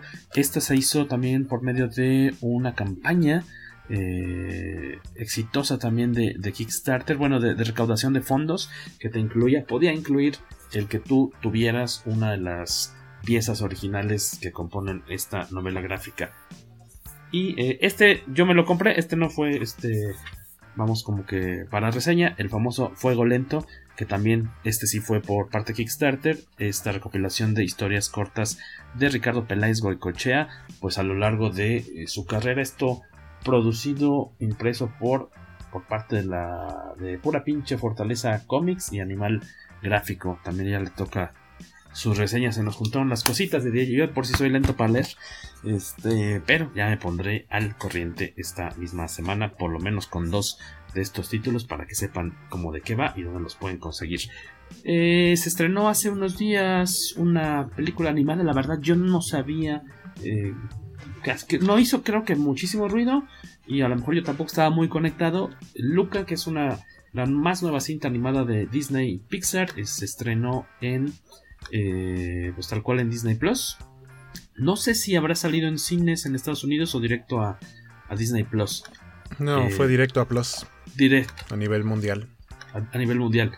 Y este, hoy ya la, ya la había visto Carlos Rambert hace un día o dos, me parece. Guaco ya también la había visto por ahí. Beto, me parece, no sé si tuvo oportunidad de, de aventársela. Y hoy la disfruté yo. Ah, ¿te la, ¿te la pudiste chutar, Beto Calvo? Decidí que no podía seguirte viendo con desdén cada vez que te rehusas a leer un cómic o, dices vamos a leer esto y lees la tercera parte si yo no me tomaba un par de horas para ver la película entonces una hora cuarenta la película Ah, qué bien, qué bien. Padrísimo, así no tenemos, no tenemos que fingir una desconexión. Podré, podré seguir manifestando mi desdén y desprecio por tu falta de compromiso de leer cosas que a veces tú mismo propones. Oye, normalmente sí acabo, a veces me quedo a tres cuartas partes, pero... Ah, eso no es acabar, y aparte son cosas que el 90% del tiempo tú mismo las propones. Entonces, ahí, ni siquiera es de que digas, es que me pidieron algo que no, no iba a tener cuál, tiempo. ¿Cuál, recuerdas con más, ¿Cuál recuerdas con más rencor? Ah, no, Así de no, pinche no. cabrón, nos hiciste leer esta madre y no la acabaste. ¿Cuál fue? Ah, mira, Así que te eh, acuerdas yo- más, alguna más. No, ni- ninguna en especial. Porque a mí no me molesta con qué cómic lo haces, me molesta la actitud de decir, niños, esta es la tarea para esta semana. Ah, pero ¿qué creen? Yo no la hice. Yo tengo rencor de que me hayan puesto a leer Longbow Hunters. sí Oh, por eso está chida. A, a- a mí me invitó a ese programa y luego resultó que iba a dividir en dos el programa, entonces yo ya no estuve cuando hablaron de esa serie. ¿The Longbow? Sí. No. Este. Fue, fue, fue mi regreso después de la convalecencia y, y resultó que, que tenías dos temas y, y no siempre siempre no se iba a dividir en dos, entonces yo ya no hablé nada de Lombo Hunters porque yo estuve en la mitad en la que no ese no era el tema. Era otro tema. A eso, a eso- a eso es a lo que me refiero, esa, esa falta de planeación, la que tú dices, vamos a hacer esto y luego tú eres el que cambia el plan y se hace otra cosa. Como en este programa, por ejemplo. Eso fue un gran shot, por cierto.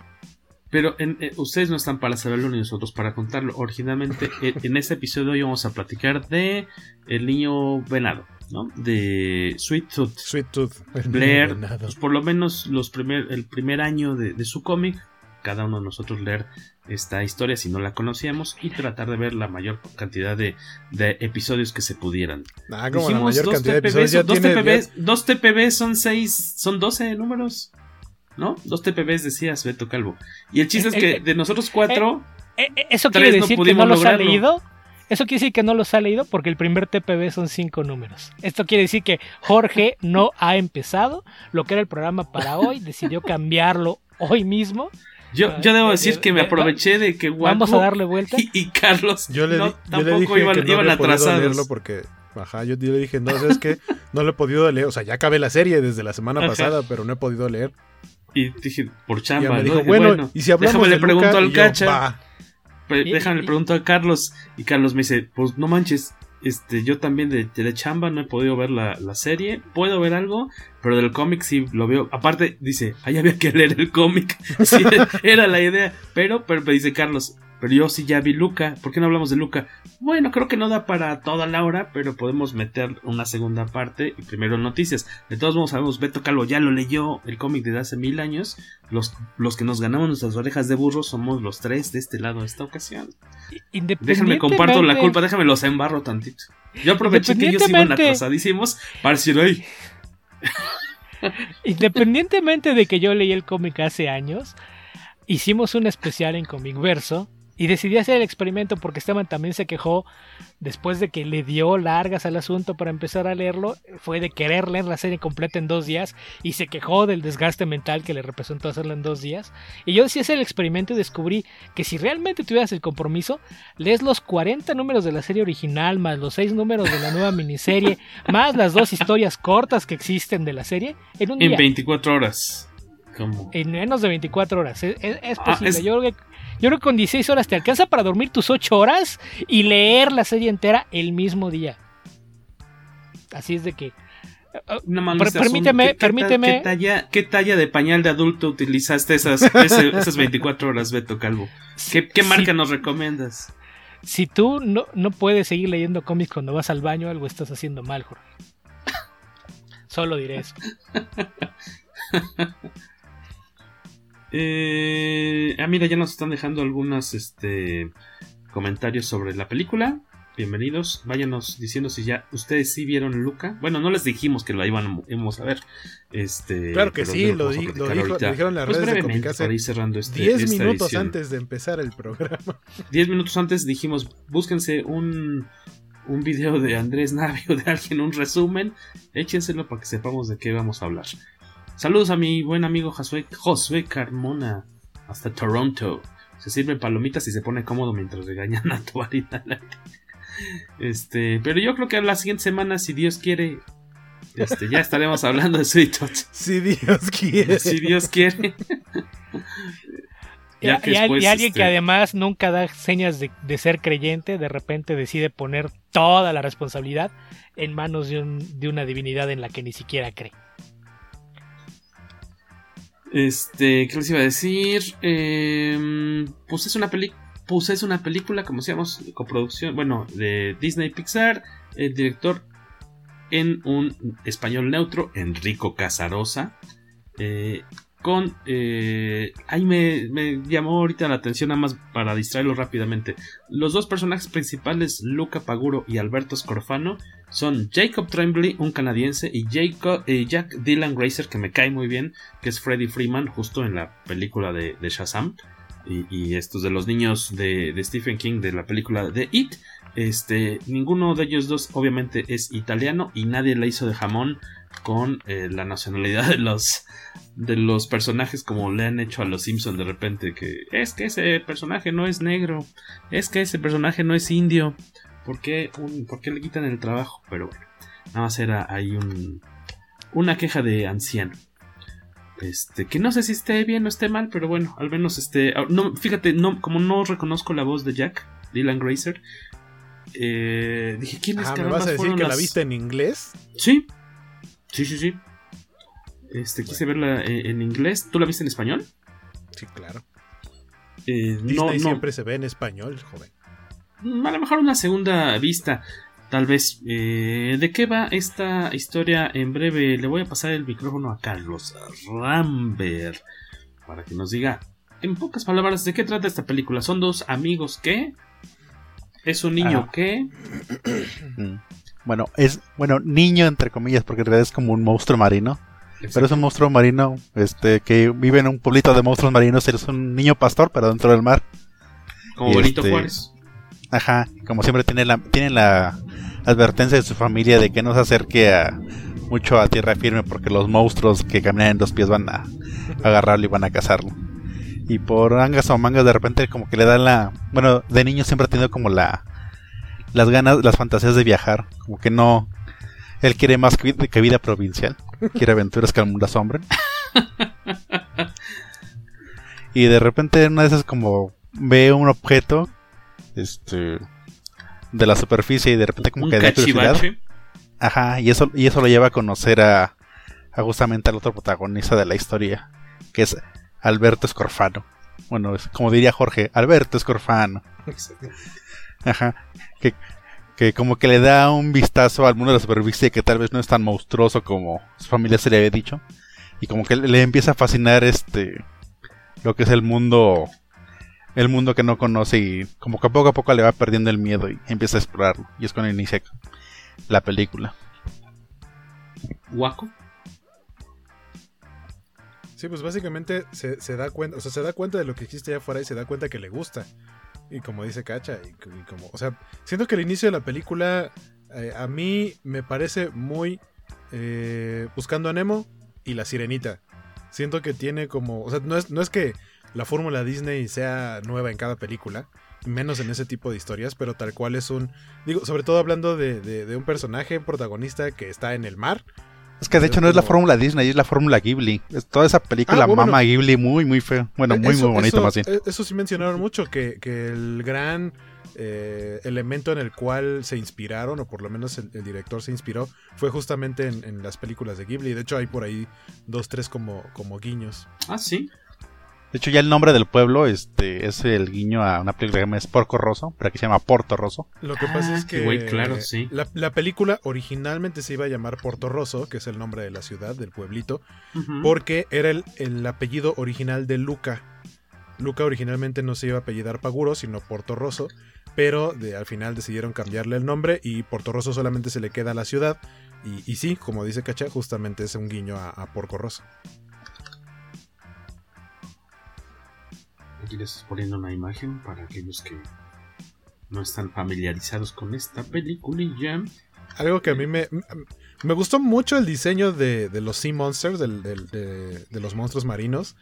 Pero algo que me brincó un poquito es que. ¿Para qué tenían pies si no sabían usarlos? Porque en cuanto sale del agua Luca, y es la primera vez que se convierte. Eso me recordó a Splash, por cierto. Que, que fuera del agua este, se, se convierte en humano. Pero no sabe cómo usar los pies, o sea, pareciera que solo usa la cola. Entonces, eso eh, en cuestión como biológica, me parece un poco ilógico que los monstruos marinos entonces tengan pies aparte de la cola y que no sean más como tritones o sirenas. Porque entonces, como que son dos cosas que les cuelgan y no saben para qué sirven mientras están nadando en el mar o cómo. Pues supongo que le servirán como aletas secundarias, pero realmente nunca lo usaron para caminar porque siempre está como flotando. Y estos chavitos, es, decías, Guaco, perdón. Que debo decir que me gustó mucho. Ahorita puso eh, Rogelio Fortanel que le gustó. A mí me gustó mucho. Eh, siento que no es como la mayoría de los hitazos de, de, Pixar. Creo que su fuerte más bien es como atraer al público infantil, tener una historia muy simple, muy sencilla y con un nivel de producción fantástico. El, el nivel de detalle que le pusieron a, al pueblito, a las texturas, los escenarios, todos los paisajes, ¿no? los escenarios son preciosos. Eh, la, la, la, gama de colores que manejan, porque luego no nada más es presentarte algo súper detallado, sino escenas súper simples en donde ves, por ejemplo, un atardecer y ves esta, este contraste y esta combinación de tonos entre azul y morado, pero por otro lado tienes la luz eh, rojiza a, amarillenta. La verdad es que creo que en ese sentido se, se lucieron. Y los detallitos, me gustó mucho, por ejemplo, la, los créditos que te cuentan como la historia después de, de que acaba la película. Es un gran, gran, gran complemento que te cuenta algo un poco más allá sin tener que hacer más larga la película. Eh, y tiene, tiene, tiene un mensaje importante eh, que creo que mucha gente se está como alarmando porque están diciendo como de, ah, están metiendo este contenido y mensaje este, gay. Por una, por una parte está la gente que se está quejando de eso, por otro lado está la gente que se está quejando de la gente que dice que es gay, como si solo es una relación entre dos amigos. Y el mismo director lo dijo, el director dijo, es que esto está basado en, digamos, en mi infancia, porque eh, no quería ponerle su nombre al protagonista de la película, por eso le ponen Luca. Aparte de que de decía que es más fácil. Luca es un nombre que es fácil de pronunciar en cualquier lado. No, no, es algo que hubiera sido confuso de pronunciar, por ejemplo, en Estados Unidos. Eh, pero decía que es, está como basado en la experiencia que él tuvo con un amigo suyo de la infancia que sí se llama Alberto. Y, de cómo, de pequeño empiezas a entablar este tipo de, relaciones de amistad. Y, o sea, como que sí deja claro el. No fue nuestra intención meter nada más, pero también se trata de como mostrar tu monstruo marino. El, no tengas miedo de mostrarte cómo eres y de, probar cosas nuevas. Y que el mensaje. Ese es el mensaje. Si ya la gente lo quiere ver como algo que le puede ayudar eh, en, otro tipo de aspectos, no solamente en cuestiones de amistad y eso, pues que, que, te sirva el mensaje y para eso es nada más. O sea, quien se quiera sentir identificado con otras cosas, no hay ningún problema. O sea, a lo mejor no hay un mensaje directo en cuanto al despertar sexual, porque aparte son niños. Pero, pero sí, para algunas personas representa el salir del closet, ¿no? O sea, tal cual mostrarte y tener miedo de que la gente te vea como un monstruo marino. Si a lo mejor eso es una representación del miedo que pueda tener alguien a, a salir del closet en más de un sentido y le uh -huh. puede ayudar el mensaje de la película, pues está perfecto. O sea, no, no afecta en lo más mínimo a la trama. Yo creo que el, tema es justamente ese, ¿no? Que no es necesariamente sobre homosexualidad, sino sobre ser distinto. Que creo que es algo que te marcan mucho en el pueblo, ¿no? Podría ser incluso alguien que es de distinta raza, alguien que tiene alguna deformidad física o, o lo que sea, y cómo siempre existe esta necesidad de querer encajar. Entonces creo que el mensaje va mucho por ahí. Es que, es que antes de pensar en que los demás te acepten como eres, empieza por ti mismo. Tú haz las paces con, con cómo eres tú, quién eres, abraza tu identidad y no tengas miedo de mostrársela al mundo. Yo creo que, va por ahí, pero sí es, algo que, se puede usar eh, de una forma muy clara con, el tema de la homosexualidad, sobre todo porque se trata de, dos niños, ¿no? Y hay por ahí una, imagen cerca de la película en donde vemos a, a dos señoras que descubres que al parecer tienen mucho tiempo viviendo en la aldea y todo el tiempo han sido también criaturas marinas que estaban viviendo ahí escondidas y de repente dicen, ah, pues ellos pueden, nosotros también. Entonces, eh, es algo que ciertamente lo primero que te viene a la mente es, es eso, el, tema de, del salir del closet, pero que aplica en muchísimas otras cosas, porque creo que a fin de cuentas lo que te, marca la película es que en el pueblo, lo, si hay algo que existe, es esta idea de tenerle miedo a los otros solo porque son diferentes, sin que te implique que sea solamente un tipo específico de, diferencia. A mí me gustaron muchísimo las escenas que son de sueño, este, estas fantasías están muy bonitas, muy bien realizadas.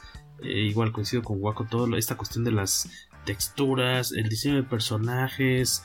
Muy, vamos, coincido en lo que dices también, Waco, que no, tal vez no sea como este super show que iríamos a ver este, al cine, vamos, a la pantalla grande. Es como una película más chiquita, no, a lo mejor no tan ambiciosa en cuanto a lo que te quiero contar. Es una historia bien tranquis de dos, dos amigos que lo que quieren es salir a conocer el mundo, recorrerlo en una Vespa porque están enamorados de, de esta, de, estas motitos, quieren construir una, luego se enteran que en este pueblito, eh, pues que es pesquero, ¿no? Italiano, eh, hay un concurso, bueno, una carrera, un rally eh, anual en el que pues, pues obviamente hay un, un, premio económico y lo que ellos están esperando es tratar de ganar ese premio para comprarse una moto e irse a conocer el resto del mundo del que conocen pues casi nada y ahí se le suma una chavita también eh, friki eh, que también creo que le da mucho valor a la, a la película y es con la que hacen equipo para tratar de ganar este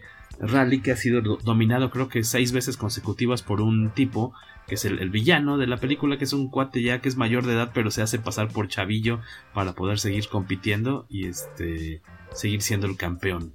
Es un, es un bully, ¿no? ¿Cómo se llamaba el bully? Hércole. Hércole. Este, tiene muy buen, buen, buenas chispazos ahí de humor, ¿no? Está muy, muy bien colocado, muy simpático el gato por ahí. Este, al inicio sí me, me, distrajo un poquito porque dije, ay caramba, esto como que siento que se parece demasiado a la sirenita, pero fueron como que los primeros 5 o 10 minutos y de repente ya percibí que iba por otro, por otro lado. Este, ya desarrollando su, su, sus propios eh, personajes, muy disfrutable, creo que la pueden ver con, con la familia. Por ahí alguien de por aquí de nuestros camaradas este que está viendo el, el live decía que de plano le, le, pareció muy aburrida, no, no le lateó. Ah, Miguel Ángel Vázquez. Miguel Ángel dijo que no le lateó. Que de plano le, le pareció eh, mala y algo que sucede al final le pareció incoherente con uno de los personajes este, secundarios eh, y su relación con el exterior. Eh, nos preguntaba por ahí Palomo, Alberto Palomo, que si creemos que había salido esta película por el mes del orgullo gay. Yo creo que es coincidencia, ¿no? Yo también creo que no, uh -huh. no fue planeado para, para, eso. Ajá, que más bien que el, el tema sea aceptación no significa que fuera de ser aceptación a las personas gays o este sino más bien aceptación de todo tipo como dicen incluso en máximo en uno de los personajes este vemos que que nació sin un brazo y aún así lleva una vida normal y dice que pues, es la forma en que Dios lo hizo, así que no, realmente no le da mayor importancia a tener un brazo, ¿no? Y que aparte, y que aparte están separados, o sea, porque ves que llegan a casa de, de, Julia y está su papá, pero no está su mamá, y te enteras, tú conoces a la mamá hasta los créditos, pero sabes que el papá es un, es un pescador que vive ahí en Puerto Rosso y, y la mamá vive en Génova, o sea, ya es, eh, aparte, eh, por lo que se alcanza a ver que es como pintora, o sea, está como además en una parte artística, eh, más creativa, y, y, tiene un poco de eso Julia, ¿no? Porque va a vivir con su papá en el verano, pero el resto del tiempo pues está en la escuela y está estudiando en, en la gran ciudad. Eh, y, y, y, es, y es otra... Eso también me gustó mucho, que de pronto no... no ya no hacen énfasis porque creo que no es necesario en decir, ah, es que sus papás son divorciados. En ningún momento te lo dicen. Es algo pues bastante común que, que la gente tenga papás separados o alguno de los dos padres eh, simplemente ausente, ya sea por que se murió, porque se fue, por lo que sea. Y lo mismo le pasa a, a Alberto, que por ahí mencionaba Miguel Ángel que creía que Alberto estaba enamorado de Luca. Yo no creo que... O sea, eh, eh, lo que pasa es que Alberto se apega muy rápido a Luca porque es la primera persona con la que está después de que me refleja el abandono de su papá. Entonces, eh, primero él se quiere mostrar como súper seguro y, y, tratar de transmitirle sus gustos y deseos, porque el que quiere una Vespa es él. Luca no tiene idea que es una Vespa, entonces en cuanto sale y se maravilla por todo, lo primero que le presentan como esta es la gran cosa, por supuesto que también lo va a ver como la gran cosa. Tan es así que cuando descubre que hay algo que le gusta más, que es todo lo que le empieza a enseñar Julia en los libros y los planetas y ciencia, etcétera, eh, deja de lado, o sea, él deja de lado la idea de queremos una Vespa, él ya lo que quiere es ir a la escuela. Y entonces ahí es donde empiezan a, tener estos celos de, de, parte de Alberto porque, porque ya siente que es como es la persona con la que ya me estaba ya estaba haciendo planes de que somos súper amigos y que, y que no me va a abandonar como mi papá. Y ahora resulta que alguien más también me lo o sea me voy a volver a quedar solo. Y algo que me gustó mucho también es que eh, el, el, el, mismo papá de, de Julia pues, tiene su hija en verano, pero fuera del el resto del tiempo solamente tiene al gato. Entonces también es una persona solitaria que tiene esta, esta discapacidad eh, que así nació. Me gustó que dijera así, ah, me lo quitó un monstruo marino. Ah, no es cierto, nací así sin, sin un brazo y no por eso es un tipo menos rudo, ¿no? Se ve como, no, solo por el tamaño y cómo impone al resto de los pescadores, como diciendo quién me, quién me va a, quién se va a enfrentar a mí. Aparte es líder, ¿no? en su comunidad. Exacto, es, es, una persona líder. Pero, pero me gustó mucho. Eh, hay un momento en el que Alberto huye. Eh, y ellos le dicen, no, pues es que se fue este, y no quiere que lo sigan. Y él, genuinamente había entablado una conexión con él. Eh, y se preocupa y va a buscarlo. Y al final termina siendo una especie como de adopción porque encuentra afinidad con él.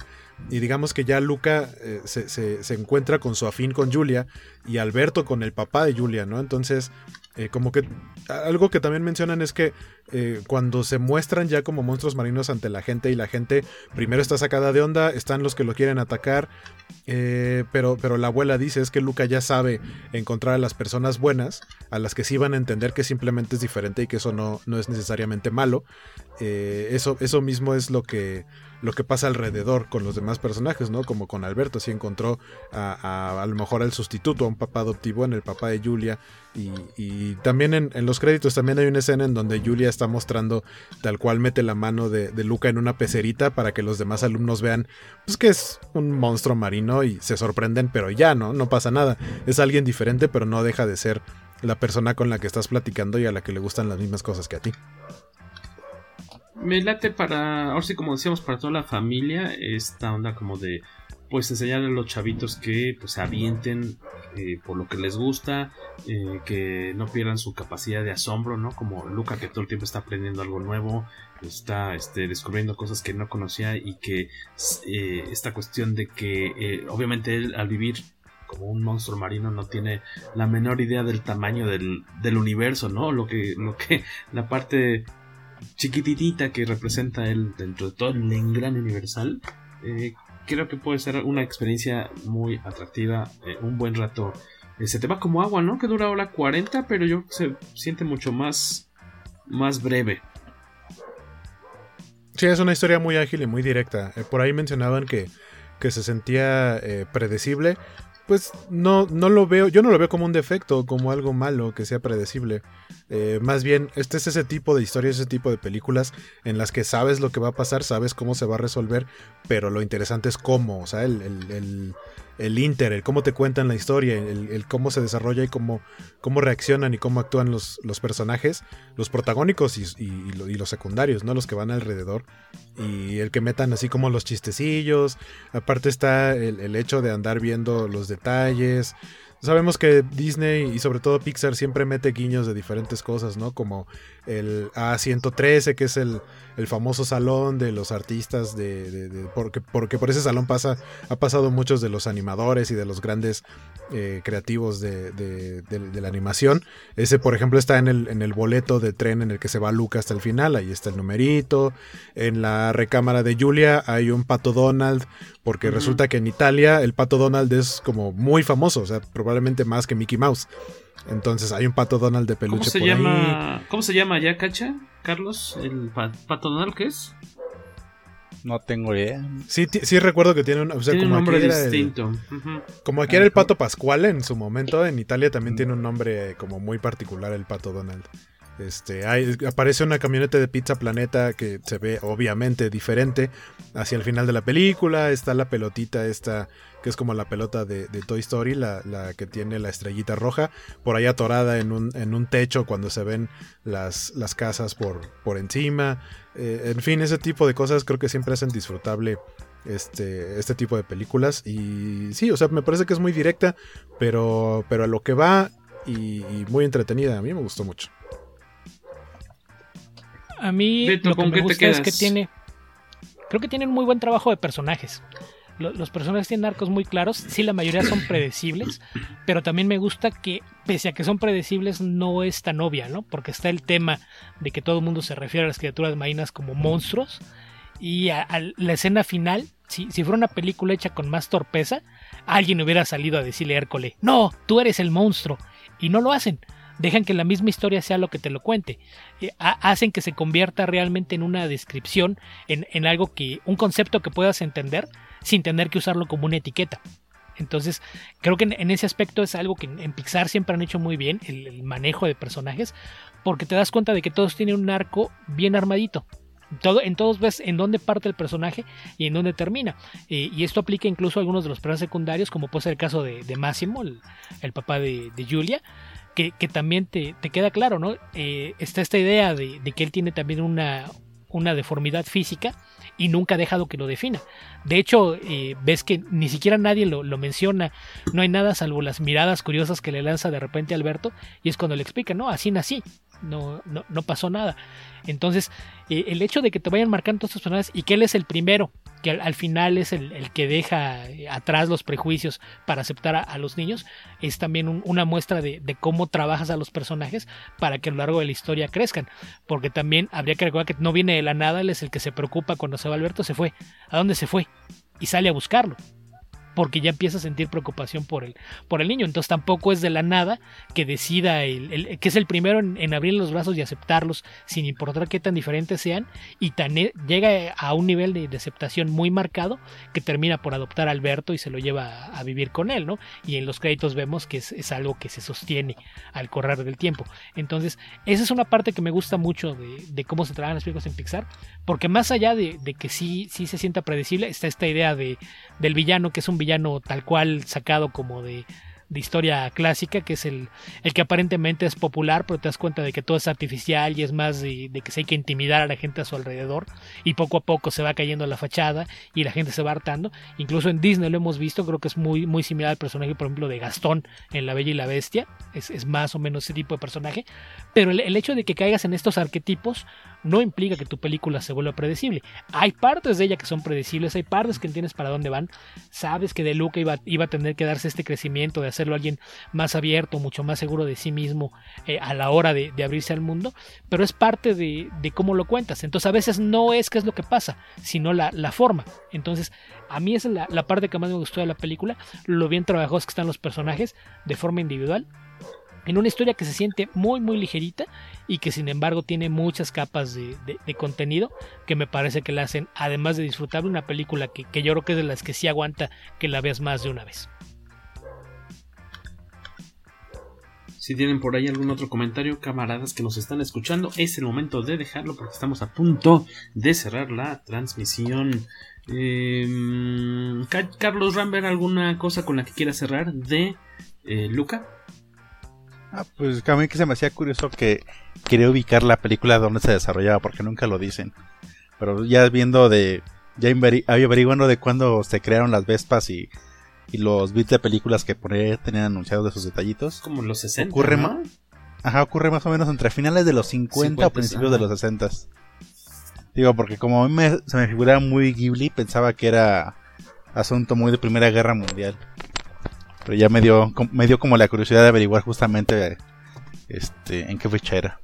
Creo que Beto va a disparar o quiere hablar. No, es que nada más en cuestión de lo de la fecha, yo en, alguna entrevista con el director, él mencionaba que además de la influencia de Miyazaki, lo sentía como un, homenaje a las películas de Fellini. Que, esta idea del pueblo junto a la costa, el, clima mediterráneo y la vida relajada que lleva la gente ahí, creo que es algo que también era muy común de algunas de las películas de, aquel director italiano y, coincidiría justamente con, esta época, ¿no? es de donde están muchos proyectos más conocidos, son las, las décadas de los 50 y 60 y también tengo yo la curiosidad de saber qué tanto le pegó a los italianos esta película. Porque, por ejemplo, con, con Coco ya a los 5 minutos ya estaba lagrimeando de ver a la familia. No sé si lo mismo fue aquí con este con los personajes de Luca al ver este, bueno, la gente de, de Porto Rosso a ver qué les pareció a, la gente que sí es de aquel país y también les pegó duro en la nostalgia como a mí con Coco. Habrá que preguntarle a Filipo. que, por ejemplo, este, ahorita que mencionas eso, Cacha, hay varios, en, varios de los lugares del pueblito hay pósters pegados en las paredes. Y por ahí, si no me equivoco, hay un par de películas de Fellini. Eh, y me dio mucha risa. Hay un actor, eh, bueno, cuando construyen una de sus múltiples versiones de la Vespa casera, hecha con cualquier herramienta y cosa que se encontraron por ahí en lugar de tener un retrovisor, tiene una foto. Es un actor italiano, pero se me fue su nombre. Marcello Mastroianni. Exactamente. Que, que, justamente es protagonista de una de las películas de cuyo cartel aparece en algún momento en la película. Y además su apellido es el que le dan a la señora que es la que maneja los patrocinadores de la carrera, es la señora Mastroianni. Pero se la ponen como a la fuerza, ¿no? En yo lo vi en los subtítulos, me hizo ruido porque es la señora Marsigliese. Y en los subtítulos la ponen como la señora Mastroianni. Ajá. En los subtítulos está. Sí, yo, yo también oí la pronunciación rara, pero no, no sé si fue que alguien no supo cómo escribir el otro apellido o qué, pero ya sabemos que los subtítulos en las plataformas de acá a veces hacen cosas raras. Mm. Ajá, y cosa curiosa también, la hija de Marcello Mastroianni es este la voz de la mamá de Luca en Italia. En ah, italiano. Ah, que por cierto, en inglés, en inglés es Maya Rudolph, que, que, ya este año ya había hecho de mamá animada en The Mitchell vs. The Machines. Cierto, tienes razón. Por ahí estaba leyendo que en, que en la película de Soul, en una agencia de viajes, se ve como los entre los destinos que puedes visitar, se ve un póster o algún anuncio de, de Porto Rosso, ¿no? Es un folletito. Sí, visite, visite Porto Rosso. Visite Porto Rosso, está padre ese, ese datillo. Y por cierto, agradecerle aquí a Miguel Ángel Vázquez que nos dice que, según Don Google, el pato Donald en Italia es Paulino Paperino allá nos vamos con. Y de hecho en Italia tiene, eh, lo que leía también es, este, allá primero tuvo Pato Donald su, su identidad de superhéroe, que se me olvida ahorita el nombre. Y, ya después se adaptó, o sea, se, se mm, rescató para los cómics americanos de, Disney, pero también tuvo su identidad tipo Batman. Eh, ah, ah, ah, por aquí ya nada más para cerrar, creo que nos decían que los modelos de Vespa eh, se vende los primeritos. La que compran oxidada incluso parece el primer modelo y es del 46. Pues una gran, este, un gran comercial para Vespa, por cierto. Debe estar bastante agradecidos de que los van a poner de moda seguramente. Ay, también debo decir que sin llegar a ser obviamente ratatouille porque no se trata de comida la película, pero que todo el tiempo estén poniendo pasta y sobre todo la que guisa Máximo yo vi que así de, ah, ese es al pesto. Y, desde que la vi traigo antojo ahora de pasta. Porque la verdad es que se ve bien rica. ¿De, cuál dices? ¿Cuál se te antojó? En específico. Pues es que hacen varias pastas, pero más bien al pesto. La que lleva es que es un tono verde. Nos dice por aquí el personaje del Pato Donald superhéroe eh, es eh, Paperinic el diabólico Vendicatore, el vengador diabólico. Hay por ahí, leí por ahí una teoría porque me dio mucha risa. Eh, si, alcanzan a escuchar de fondo los ladridos de mi perro, mi perro se llama Bruno, entonces por supuesto que me dio mucha risa el momento en el que Bruno. Silencio, Bruno, porque se supone que es esa vocecita en tu cabeza que hace, que, más bien es como la conciencia, ¿no? De no hagas esto porque te puedes romper una pierna, te puedes ahogar, lo que sea. Y de, no, ellos prefieren decir, silencio, Bruno, cállate vos y déjame aventarme a hacer lo que yo quiera que por una parte quitarte el miedo a intentar cosas nuevas está chido pero si te quieres aventar a una, en una motocicleta que acabas de construir a un eh, eh, aventarte por un risco y que se te desmadre ahí en el camino, pues no está tan chido. Pero esa parte me dio risa y leí una teoría que dicen que Bruno podría ser el nombre del papá de Alberto y por eso se inventó la frase.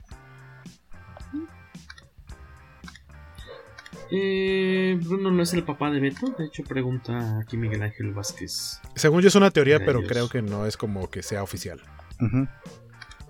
Una suposición pues este es momento de eh, despedirnos. Ya son uno para las 12.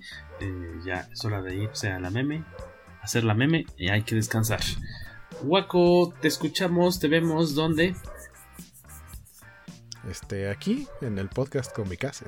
Nos vemos perfecto. Los, los lunes, los jueves y los viernes en mi canal de Twitch, por ahí en la tarde noche. Skywaco. Dibujo, animación. Eh, me encuentran como Skywaco en todos lados. Así es mi canal de Twitch, twitch.tv diagonal Skywaco. Este, y también ahí tenemos colaboraciones con La Covacha. Los miércoles a las 5 de la tarde hablamos de Loki. Eh, que, que la verdad me está gustando bastante la serie. Y cada 15 días, este viernes toca para quienes nos están viendo en vivo. Programa eh, a las 5 de la tarde, igual viernes 5 pm, sobre eh, dos episodios de The Bad Batch, que también se está poniendo bonita, aunque creo que está siguiendo otra vez la fórmula de Mandalorian, pero eh, me está gustando la serie. Carlos Rambert, aparte de que nos vemos este domingo en la estación juguetera, pasen a, pasen, lleven los cacahuates, tortas de, de milanesa con quesillo y guacamole, aguacate y les hacemos un descuento. ¿Tú qué quieres que te lleven de comer, Carlos Rambert, el domingo? Igual son, suena bastante verditoso lo que dijiste. Yo, no sin aguacate por si me es pasar corajes. Yo me inclino por la de, la de milanesa. ¿Qué tú qué? La de milanesa. Este... Menos mal que no te gusta el chorizo. ¿Y dónde más te seguimos, joven Carlos Rambert? Eh, nada más en mis redes, que es Twitter, e Instagram y Facebook. Pueden buscar Carlos Rambert o arroba carlos-rambert y me encuentran. Ahí subo mis dibujitos y digo mis andeses. Y Beto Calvo. ¿Yo qué? ¿Tú de qué? ¿De qué? ¿De qué? Pues qué, de qué. A, mí, me encuentran en redes sociales solamente en Twitter como Albion2112 y me pueden escuchar, aparte de cada semana el podcast Comicase, también en el de Comicverso, que estamos en comicverso.org o en las principales plataformas de, podcast. Y por cierto, si les gusta el trabajo de Beto Calvo, las traducciones que hace para Panini, pues exprésenlo ahí en redes sociales, pídanlo porque a fin de cuentas el CM, Community Manager de Panini, pues tiene que pasar reportes de lo que le gusta a la gente, de lo que no le gusta. Y pues obviamente si a ustedes les gusta el trabajo de Beto Calvo y aparte quieren que siga teniendo más y más trabajo de eso que hace muy bien, pues no sean gandallas, pónganlo en redes sociales. En una de esas pega, ¿no? En, en una de esas sí, porque eh. eso de estar haciendo uno o dos tomos al mes, ¿no? Luego me dicen, ¿por qué no compras más cómics? Porque no hay más ingresos. Así no se puede. eh, pues ya, es momento de despedirnos. Con mucho gusto los esperamos este domingo en la estación juguetera. Si se les olvidó dónde queda y todo eso, pues denle play al inicio de este episodio. Eh, muchas gracias de mi parte, Jorge Tobalín, Waku, Beto Calvo y Carlos Rambert. Unidos una vez más en la edición 202 del poderoso Podcast. Comicase. Ayuyuyuy.